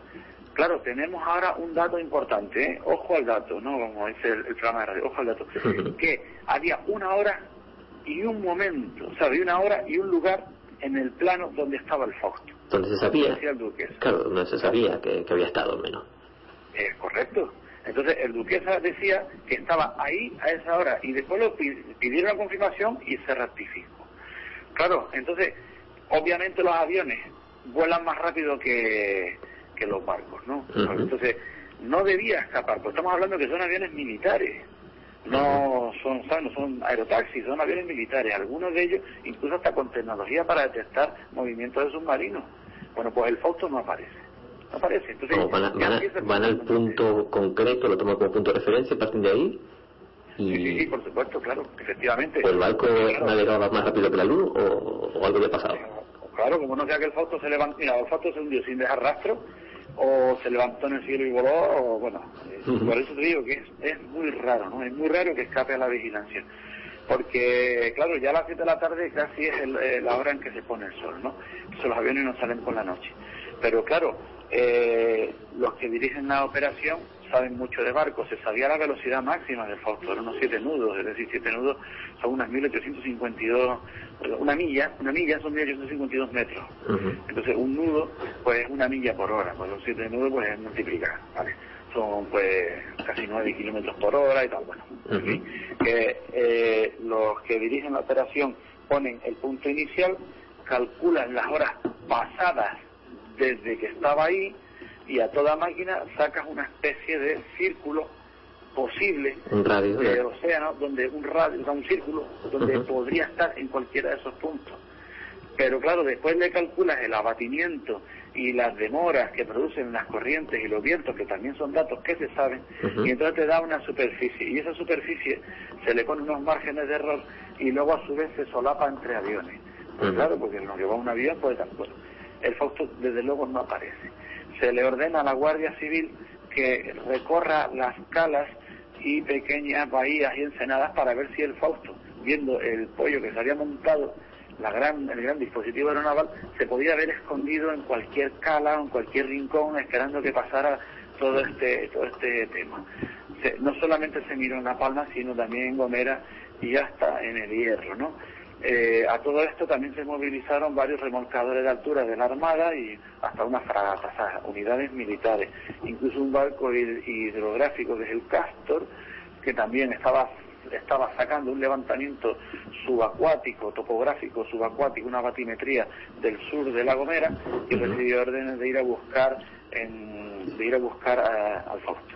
Fíjate que yo hablé con José Manuel Bausá Caballero, ya retirado, un coronel retirado, de, de- que fue el, el comandante del Castro. Entonces este señor, él mismo recordaba que hablé con él, hará dos años hablé con él en persona, y él mismo me, me dijo que, él mismo me dijo que, que el radar que tenía el Castor era tan fino, tan fino, que hasta se veían las gaviotas. O sea, una cosa asombrosa, que hasta se veían las gaviotas. Era un, un radar muy fino. Bueno, pues ese barco estuvo escudriñando la zona, los aviones estuvieron, y bueno, no se veía. No es que los aviones fueran y vinieran, estaban pues casi 12 horas al día, ¿sabes? Casi 12 horas al día volando, se solapaban. Peinaron Todo- toda la zona de, de Rabo. Sí, sí, señor, sí. Entonces, Y no el- aparecía por el- ninguna parte. Y bueno, y después otra cosa, también otro, hay otro barco que iba de que hacía la ruta de Santa Cruz de la Palma a Alicante y los dueños, los armadores, le dijeron que fuera por el oeste para utilizar otro radar. Desde luego que el dispositivo se, se anduvo bastante amplio. Bueno, pues el Fausto no dejó ni rastro. O sea, los días pasaban, la desesperación aumentaba, eh, no se sabía qué era, luego empezaron a circular toda clase de chismes y rumores, que es otra cosa casi más pesada, ¿sabes? La, la familia, eso, la familia de los, de los marineros desaparecidos, sus mujeres, sus hijos lo están pasando verdaderamente, verdaderamente mal. No solamente por el no saber, sino además por la por los bulos y la cosa que va diciendo la prensa, ¿no? Claro, no, bueno, en la prensa no, también los mentideros, ¿sabes? La gente, pues, se empezó a especular, mira, a lo largo de los años he oído de todo, que si llevaban dinamita, que si, que si llevaban un tipo contrabando, también se especuló que si pudieran haber sido abordados. Bueno, lo cierto y manera es que a principios de agosto, el día 10, alrededor del 10 de agosto, al Fausto se le da oficialmente por desaparecido, porque es que no dan con él. Claro, el Fausto tenía cuatro, cuatro marineros principales, ¿vale? Entonces, el, uno de ellos se quedó porque estaba organizando las fiestas patronales de la Virgen del Carmen, como ya comenté. Y también, bueno, hacía pequeñas reparaciones. Este señor quizás debía haber ido en ese viaje, pero bueno, se quedó, salvó la vida. Y, y el otro chico, este mecánico, una persona estupenda, muy, muy querida, como todos ellos, como todos ellos, pero este chico como que es una persona muy carismática, de hecho era bastante más joven que yo, tenía 27 años solamente, y resulta que, que quizás estuvo en el lugar equivocado porque no apareció. Bueno, pues imagínate el fatal desenlace, fue terrible. Esa es la segunda desaparición del Fausto, ni rastro, ni restos hundidos. Bueno, también hubo bulos en la prensa, también se hizo un bulo como que se le vio en Venezuela, como que se le esperaba en Venezuela. Mira, terrible, de verdad. Que luego se desmintió, evidentemente. Sí, y bueno, antes que se me olvide, también nombrar a los a los a los a los tripulantes del Fausto, ¿no? Porque Ajá, sí, estaba. Los protagonistas, prácticamente. Sí, sí, porque estaba Ramón Concepción Hernández, que tenía 47 años en el momento en el momento en que desapareció, también estaba su hermano Heriberto Concepción Hernández, también eh, eran hermanos, ¿no? Eran motoristas. Entonces también también estaba el, un primo de ellos, que es el tercero, que es Miguel Acosta, ¿no? Y entonces, Miguel Acosta Hernández.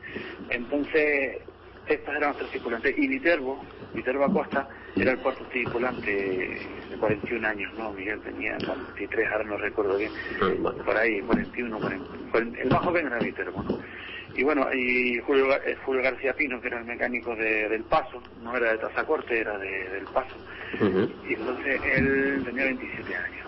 Bueno, pues mira, pues desaparecieron, eh, se especuló, hubo gente que de manera acertada, eh, incluso recuerdo haber leído un artículo de prensa de alguien que especulaba de que aparecería a finales de octubre el Fausto en el Caribe, porque habían estudiado las mareas y todo eso, ¿no? Y bueno, ahí quedó el misterio, ¿no? Nunca se supo, costó más de un millón de pesetas de la época, para que nos hagamos una idea, ¿quién no ha oído a, a cualquiera de nuestros abuelos decir que ganaba por, por cinco pesetas al mes, ¿no? Sí, estamos hablando de, de la época es mucho dinero. del 68, ¿no? Y entonces, en 1968. Y luego después, para que te hagas una idea, se vino a escudriñar una superficie oceánica similar a la superficie de la península ibérica. Luis, ¿y qué conclusiones has llegado tú? ¿Qué conclusiones he llegado yo? Pues ahora te las diré. Mira, en principio pienso que pudieron haber perdido el rumbo, ¿vale? Pero es que, mira, es que como cualquier tema de misterio, y este lo es, por eso está en tu programa, eh, digamos, tiene un montón de, de- hay un montón de diversas conclusiones, todas son eh, sabrosas, por decirlo de alguna manera, pero ninguna termina de cerrar lapidariamente el tema, ¿no? Entonces, eh, ahora, si- me lo permites, te, te contaría la, la, la tercera ah, desaparición de Fausto, porque desapareció la particularidad de este barco que lo hace único en el mundo, por lo menos que se sepa. Yo Ya. no lo sé. Hombre, un barco que deja tres veces. eh, no, un barco no desaparece tres veces y ya vamos a lado. Bueno, mira, eh, ya cayó la losa de la, de, la, de la tragedia encima del pueblo, efectivamente, tal como habían vaticinado algunos, en octubre. El 9 de octubre eh, salta la sorpresa de nuevo porque un barco italiano, el Ana Di Mayo, que iba de Génova también a, Venezuela para luego ir por el canal de Panamá, resulta que este barco mm, da con el Fausto. sea, el barco, ah, que pasó por Canarias y ahí en la, canal 16 de escucha de la Radio de Tenerife, cada cierto tiempo escuchaba escuchaba los mensajes que decía la costera de Tenerife, ¿no? Sobre el Fausto. Bueno, pues resulta que salta la sorpresa, como ya he dicho, y se encuentra la, o sea, manda un mensaje a través de Radio Trieste diciendo de que de que el Fausto se había aparecido. ¿Cuántos meses habían pasado ya? Desde la última aparición y desaparición. Pues dos meses y pico, porque fue en agosto y entonces el fue en agosto y entonces el en, en octubre pues son dos meses después, ¿no? Más o menos como se había planificado. Entonces, llega un primer mensaje, ¿vale? A través de, de- de Radio Trieste. Bueno, eh, se había encontrado el barco del Pesca Fausto, único superviviente a bordo, muerto desde hace tiempo. O sea, todavía más, todavía peor, ¿no? O sea, Sí, se encontró el Fausto y luego después te daba unas coordenadas, el barco, el Ana de Mayo da las coordenadas y estamos hablando de casi el centro del Atlántico, ¿no? Y entonces eh, lo importante de, de este de este mensaje, de este primer mensaje, es que daba la matrícula, daba el indicativo, el indicativo del Fausto, o sea, su matrícula, O sea, que, era- que no había error alguno. que era de Tenerife 12368. Ujú. ¿Vale? Entonces, claro, obviamente, si el Ana de Mayo dice que ha encontrado el barco y da la matrícula correcta, es que lo ha tenido que ver. ¿no? O a lo mejor había alguien en la tripulación que sabía, pero quién sabe. Bueno, eh, uno es normal que se sepa la matrícula de su coche, pero normalmente no te sabe la matrícula del coche del vecino, ¿no? Sí, claro. Eh, entonces se tuvo que encontrar. Entonces dice que el único, en ese primer mensaje, el barco, como iba a Puerto Cabello, sabe, como iba a Puerto Cabello, dice que llevará al Fausto y lo entregará a las autoridades en Venezuela. Y entonces, que pero claro, ya estaba la, la, la circunstancia. Un único tripulante a bordo de hace tiempo. Eh, ¿Qué había de pasado con nosotros tres? Ahí está, ahí está. Entonces, claro, fue un desastre. Se hizo especulaciones. En, el- en ese primer mensaje decía que no habían pap- no se encontraron papeles a bordo. Pero la, la viuda de Julio García Pino sabía que llevaba un maletín con unos papeles concretos, la forma de vestir, la ropa que llevaba de vestir y tal.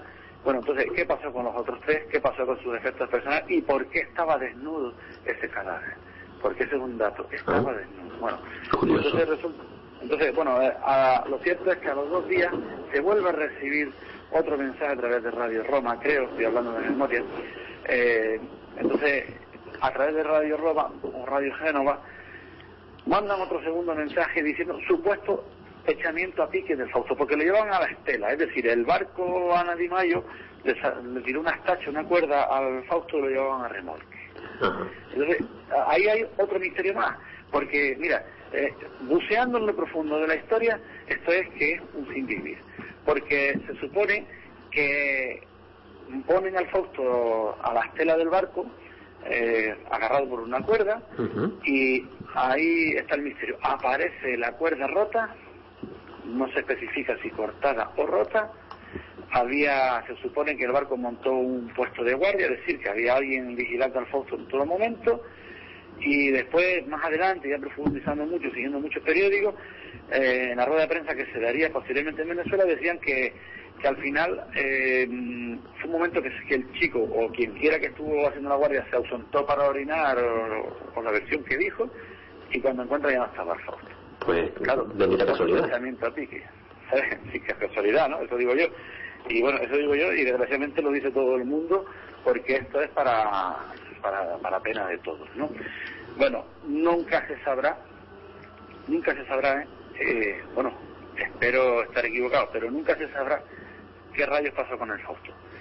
Porque se lo quitaron de en medio de una manera rápida y húndelo como sea, o quizás pudo haber sido robado, ¿no? Ahora que está tan de moda en el cuerno de África, que van las odias estas negras y te roban un barco, podría haber sido. Lo cierto es que jamás se ha vuelto a saber nada de eso. Nunca. Que yo sepa. Luis, es un, me- es un mensaje que, que, te, que encontraron en el, en el barco. Sí, sí. Mm. Por eso en el segundo... Sí, perdón, que me, me he puesto a divagar, ¿no? Esta hora de la noche se presta ello. Entonces, ¿qué es lo que pasa? Dan ese segundo mensaje, supuesto echamiento a pique, dan otras coordenadas. y dicen, se entregarán los documentos encontrados a las autoridades en Puerto Caballo. Bueno, vamos a ver, en el primer mensaje decía que no había papeles, Ajá. en el segundo dice que sí. Mm, Entonces, ¿qué rayos se hizo con el barco? ¿Sabes? Con el Fausto. Es obvio que los italianos entraron dentro. ¿Qué panorama se encontraron? Bueno, pues resulta que Julio García Pino, que era el mecánico de, de la, de- del paso en La Palma, eh, tenía dos hermanos en, en Venezuela. Ellos estuvieron allí para recepcionar los efectos personales, ¿no? Pues resulta que, que bueno, se dio una rueda de prensa, porque esto estamos hablando que es casi un problema internacional. Hasta Venezuela estaba en contacto con, con España, los radioaficionados, que son los internautas del pasado. Sí. Eh, digamos que, que hubo un seguimiento masivo a través de las emisoras de onda corta de mucha gente particular. ¿Cuántos héroes anónimos, como Rosendo también, de La Palma? O sea, ¿cuánta gente no participó en lo del Fausto? Fue una cosa, vamos, tremenda. Pues al final, pues describieron, por la descripción del cadáver, eh, lo identificaron como el del pasajero, Julio García Pino, agarrado a un pequeño receptor de radio. El Fausto sí tenía brújulas porque se especuló mucho que si tenía o no tenía la brújula. Y bueno, eh, tremendo. Había unas cartas y hubo un punto, quizás el punto más carismático de toda esta historia. Quizás lo, lo, lo más enternecedor es que este chico, Julio García Pino, tuvo el porte, la gallardía, la fuerza, no sé de dónde lo sacó, pero estuvo escribiendo un diario.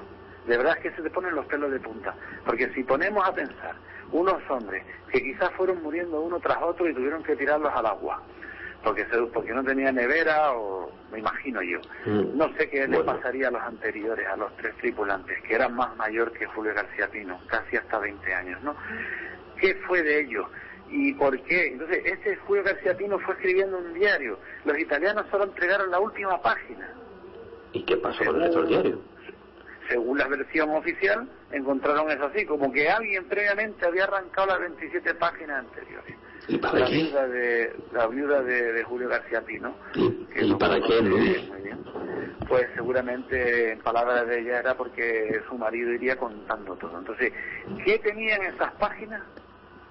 Que no se permitió que llegara. Y mira, tuvo que ser algo muy interesante porque incluso a nivel psicológico, la última página es donde él, Julio García Pino, se despide de su mujer. Mira, cuando tuve esa página en mis manos, casi, casi te echas a llorar, casi me he hecho llorar. Porque llevo años hablando de esa página. ¿Tú sabes lo que es tener esa página en la mano?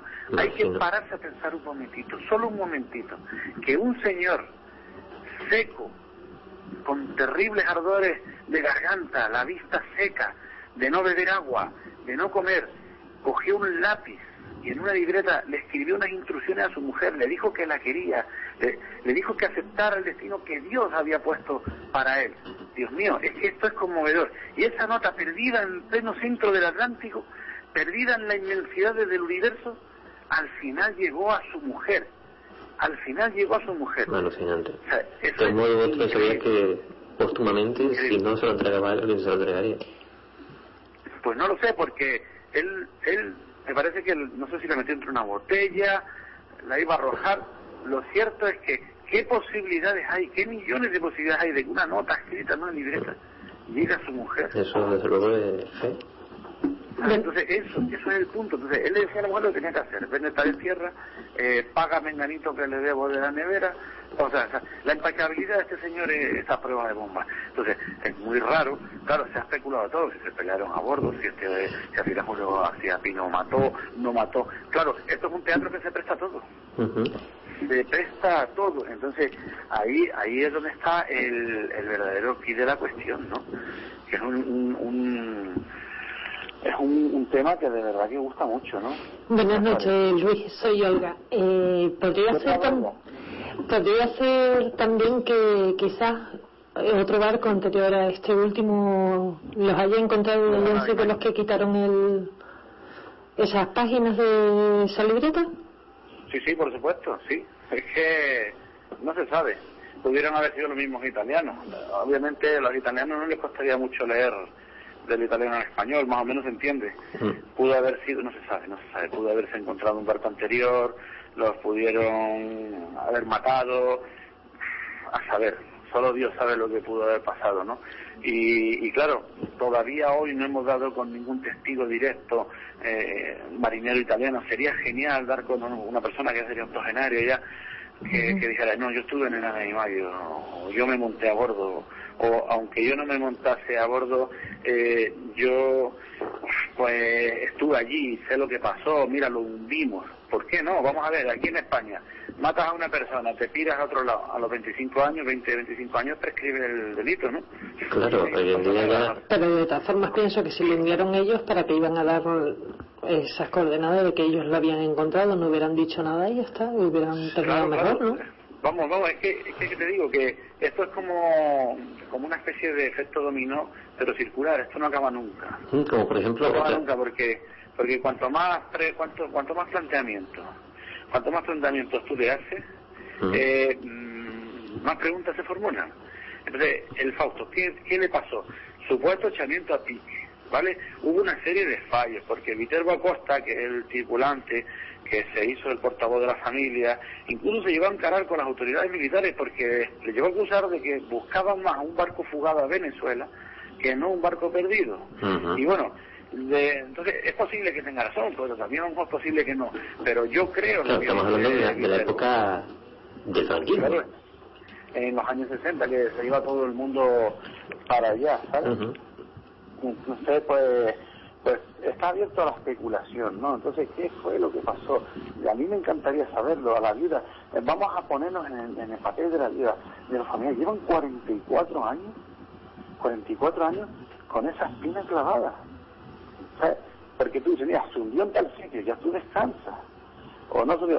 Se sabe, se sabe que, que, que Julio García Pino, se sabe que Julio García Pino, pues, pues debió haber fallecido porque alguien lo vio, ¿sabes?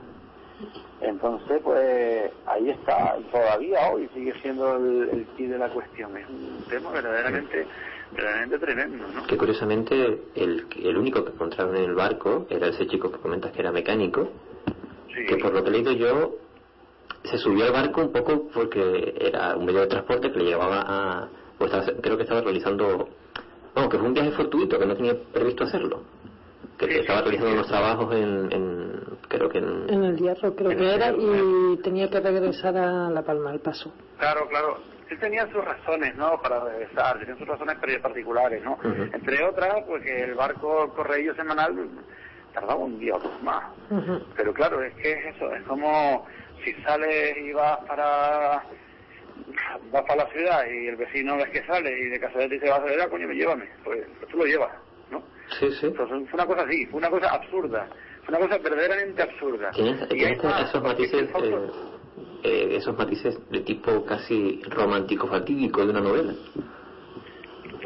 Sí, sí, sí, desde luego, ¿sabes?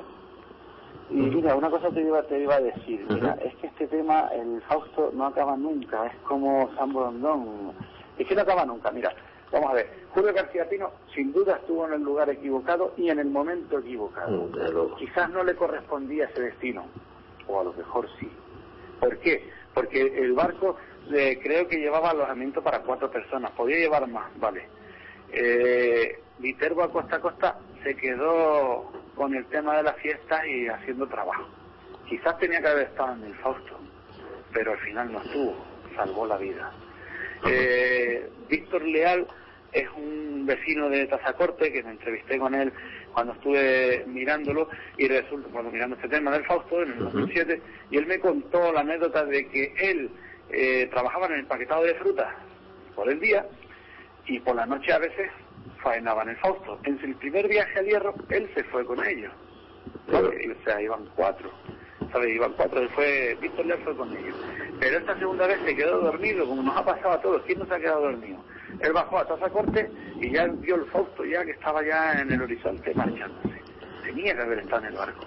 Si Víctor Leal hubiera estado en el barco, es posible que a lo mejor Julio García Pino a lo mejor no lo hubieran llevado. O a lo mejor sí, digamos, haciendo trampillas, ¿no? Porque, claro, ahora, por ejemplo, pues, pues, las autoridades vigilan las capacidades máximas de los barcos. Y también había un hijo de Andrés Acosta, eh, hijo de, de Miguel, uno de los tripulantes, solía acompañar a su padre, tenía 19 años en ese momento. Y curiosamente a su- Y no fue, y no fue. Que pudo haber estado. Entonces, y tú vas a Tazacorte y aunque los marineros más o menos eran los mismos, mucha gente faenó en un momento u otro en el Fausto. Entonces hay muchísimos interrogantes. Sí, sí. ¿Sabes? Y fue Si fueron los tripulantes escogidos del proceso o fue algo absolutamente casual, lo que, lo que estás apuntando. ¿El qué? Perdón, repito que no te bien. Que si eh, los tripulantes de esa noche, aparte del patrón, vaya, los tripulantes que de esa desaparición fueron debidamente escogidos o fue algo absolutamente casual, ¿no? Fue, fue casual, fue casual, ¿vale? Porque por eso el Fausto desde luego no, no tenía autorización. En principio no tenía autorización para estar en contenedores bananeras, ¿no? Eso como... Era un pesquero nada más, ¿no? Claro, era un pesquero, pero claro, esos son, digamos, pequeñas trampitas, ¿no? Entonces va y viene, aprovechando una vida de fiesta y una navegación doméstica, ¿sabes? La gente no, no eran gente de estudio, pero llevan toda la vida en el mar. Entonces, sigue todavía hoy siendo un misterio. De todas formas, eh, perdona, el, el Fausto no era un barco para recorrer tantos kilómetros para ir a Venezuela. Solamente para las islas, ¿no? Hombre, mira, te digo una cosa, eh, el Fausto con la fabricación que tenía, perfectamente podía haber ido a Venezuela. Vale, hombre, la- a la Antártida no, porque por los temporales, ¿vale? Si pilla un tiempo bueno, podía haber ido a Venezuela, pero hay un detalle. Si tú tienes un barco de 20 toneladas de carga y te vas a ir a Venezuela, pues te llevas mogollón de agua embotellada y galletas y verduras y hasta incluso hasta una cabra y la ordeña y bueno, que, ah, vamos, como se dice en el, en el argot náutico, arranchas el barco para una navegación de ese estilo. Entonces, eh, Julio García Pino no tenía necesidad de irse a, a Venezuela. No, como A pesar de que los hermanos le habían dicho que se viniera, pero él tenía su taller, él tenía su vida hecha, la verdad que un matrimonio fantástico, su mujer tenía una niña de apenas seis meses, eh, tenía su chiquillo Julín, claro, ahora es todo, todo un hombre, la verdad que fue todo un placer conocerlo en persona, y a la familia, por supuesto. Y, y bueno, no tenía por qué irse. Los otros marineros, Ramón, Heriberto, Miguel, tampoco, porque aunque fue una época dura, dura, económica, más o menos, ¿sabes? quizás peor que la de ahora, ¿no? Ahora la- la economía está dura, pero más o menos todavía podemos comer. Pero es que el Fausto había trabajo, ¿vale? Había trabajo, no eran ricos, por supuesto, pero, pero había trabajo, no tenían necesidad ninguna. Y eh, déjenme lo tonto, ¿no? Si tú te vas a Venezuela, primero no dejas rastro. No vas a llevar plantones de Venezuela, perdón, plantones de, de, de plataneras hierro, o tal vez sí, pero, pero arranchas el barco. Si hubieran arranchado el barco, si lo hubieran arranchado, lo, lo hubieran sabido el, el pueblo, porque alguien le compra el, productos, alguien se lo tiene que comprar. Entonces la gente lo sabe, la gente lo... Y bueno, allí pues todo el mundo, bueno, eso es lo- la primera, la primera sorpresa, desagradable, la primera preocupación, como ya he dicho, de todo el mundo, era de, oye, ¿qué pasa con estos señores? No llevan fruta, no llevan fruta. Entonces ese, ese detalle, el, el detalle de la gente es muy interesante, ¿no? Entonces, eh, y claro, por eso ese seguimiento mediático, un seguimiento mediático en el, en el hierro y un seguimiento también, por supuesto, como no, eh, en la isla de La Palma. De todas formas, de todas formas dicen también que el tiempo no les acompañaba mucho. Eh, hay un poco de todo, mira, vamos a ver, eh, eran días de régimen de Alicia en julio y, y decían que eran buenos tiempos, ¿no? Pero tanto Viterbo Acosta, el cuarto tripulante del Fausto, como eh, creo que era Ramón Acosta Arroyo, el propietario del, del Fausto, o sea, el propietario, también decía que había nieblas. Creo que hubo nieblas esas madrugadas. El Fausto zarpó a las dos y media de la mañana y se supone que tenía que haber llegado a, la, a las nueve de la mañana esa misma, esa misma jornada al puerto de Tazacorte. Y creemos, pensamos, yo también comparto esa opinión, que sí, es posible que hubo, que hubieran bancos de niebla. Y también es posible que algo, algo trastocase la brújula. Y quizás, a lo mejor ellos pensando que iban en rumbo recto, rumbo sur-norte aproximadamente, pues ellos cayeran a babor esos 5 o 10 grados, no mucho, pero yo creo que quizás incluso casi parafraseando lo que dije cuando estuve en cuarto milenio, que rebasaran la isla por el norte, que rebasaran la isla por el norte. Y a lo mejor no encuentran la palma, no encuentran la palma, hasta que siguieron para adelante y se quedaron sin gasoil.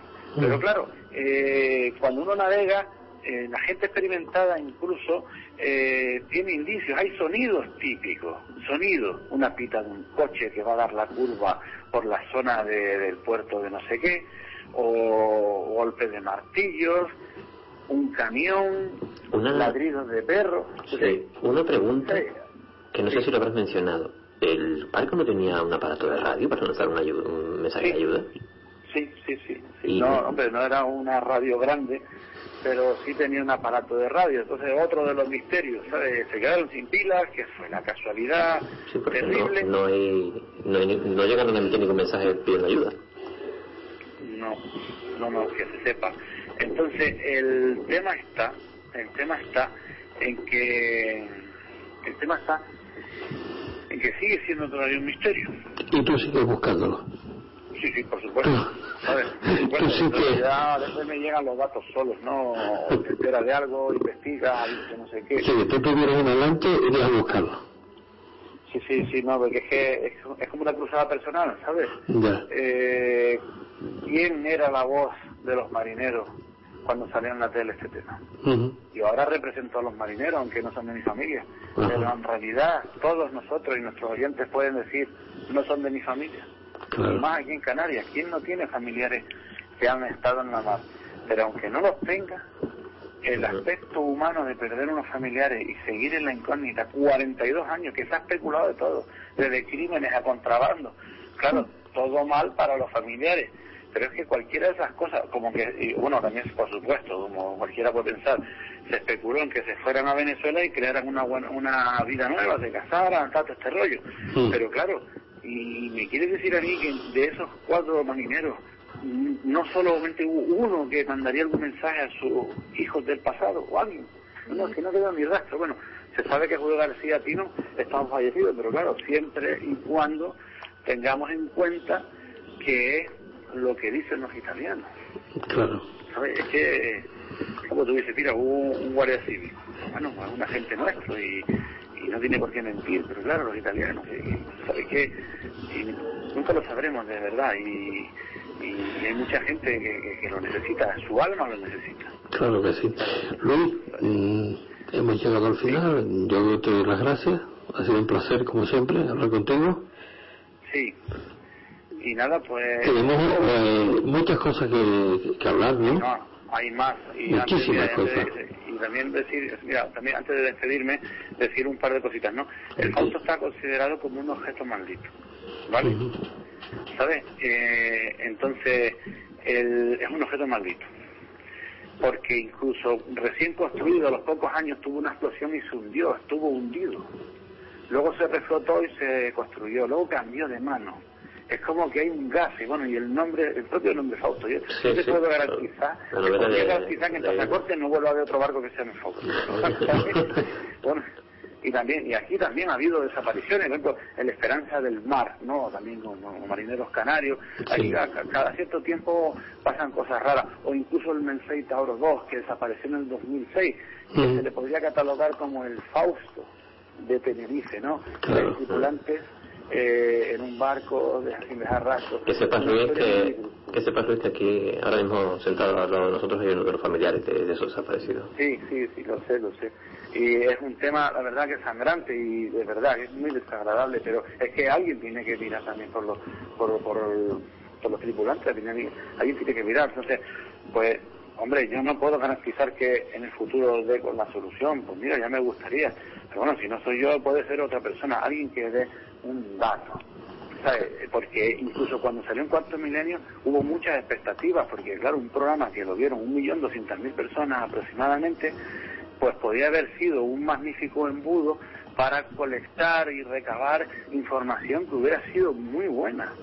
Pero oye, no hubo forma, ¿no? Eso fue, ¿sabes? Como, como, como si hubiera sido una novela que nos hemos inventado, ¿no? Que, sí, sí, una cosa rarísima. A, a, a Iker Jiménez le encantó, ¿sabes?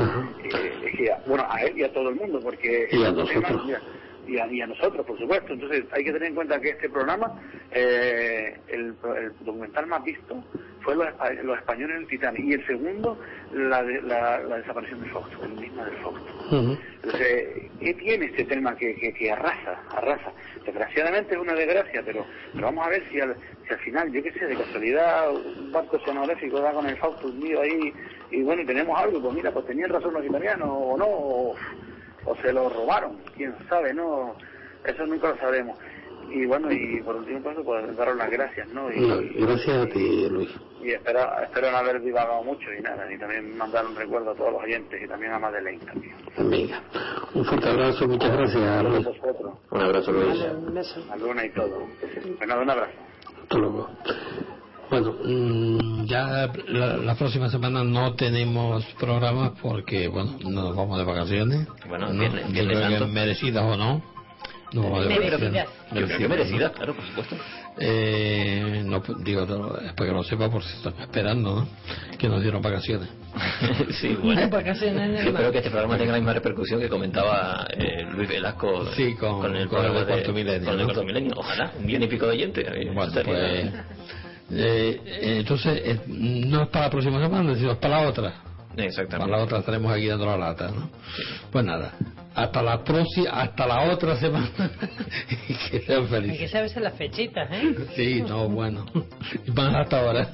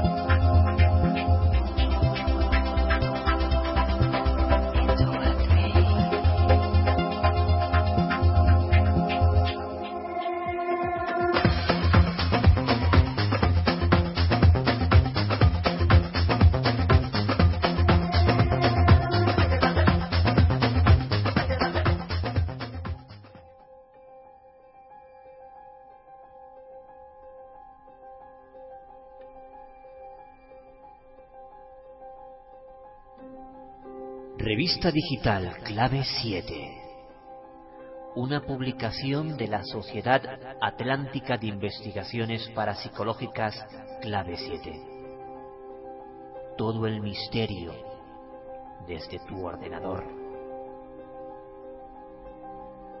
Búscala en www.clave7.blogspot.com.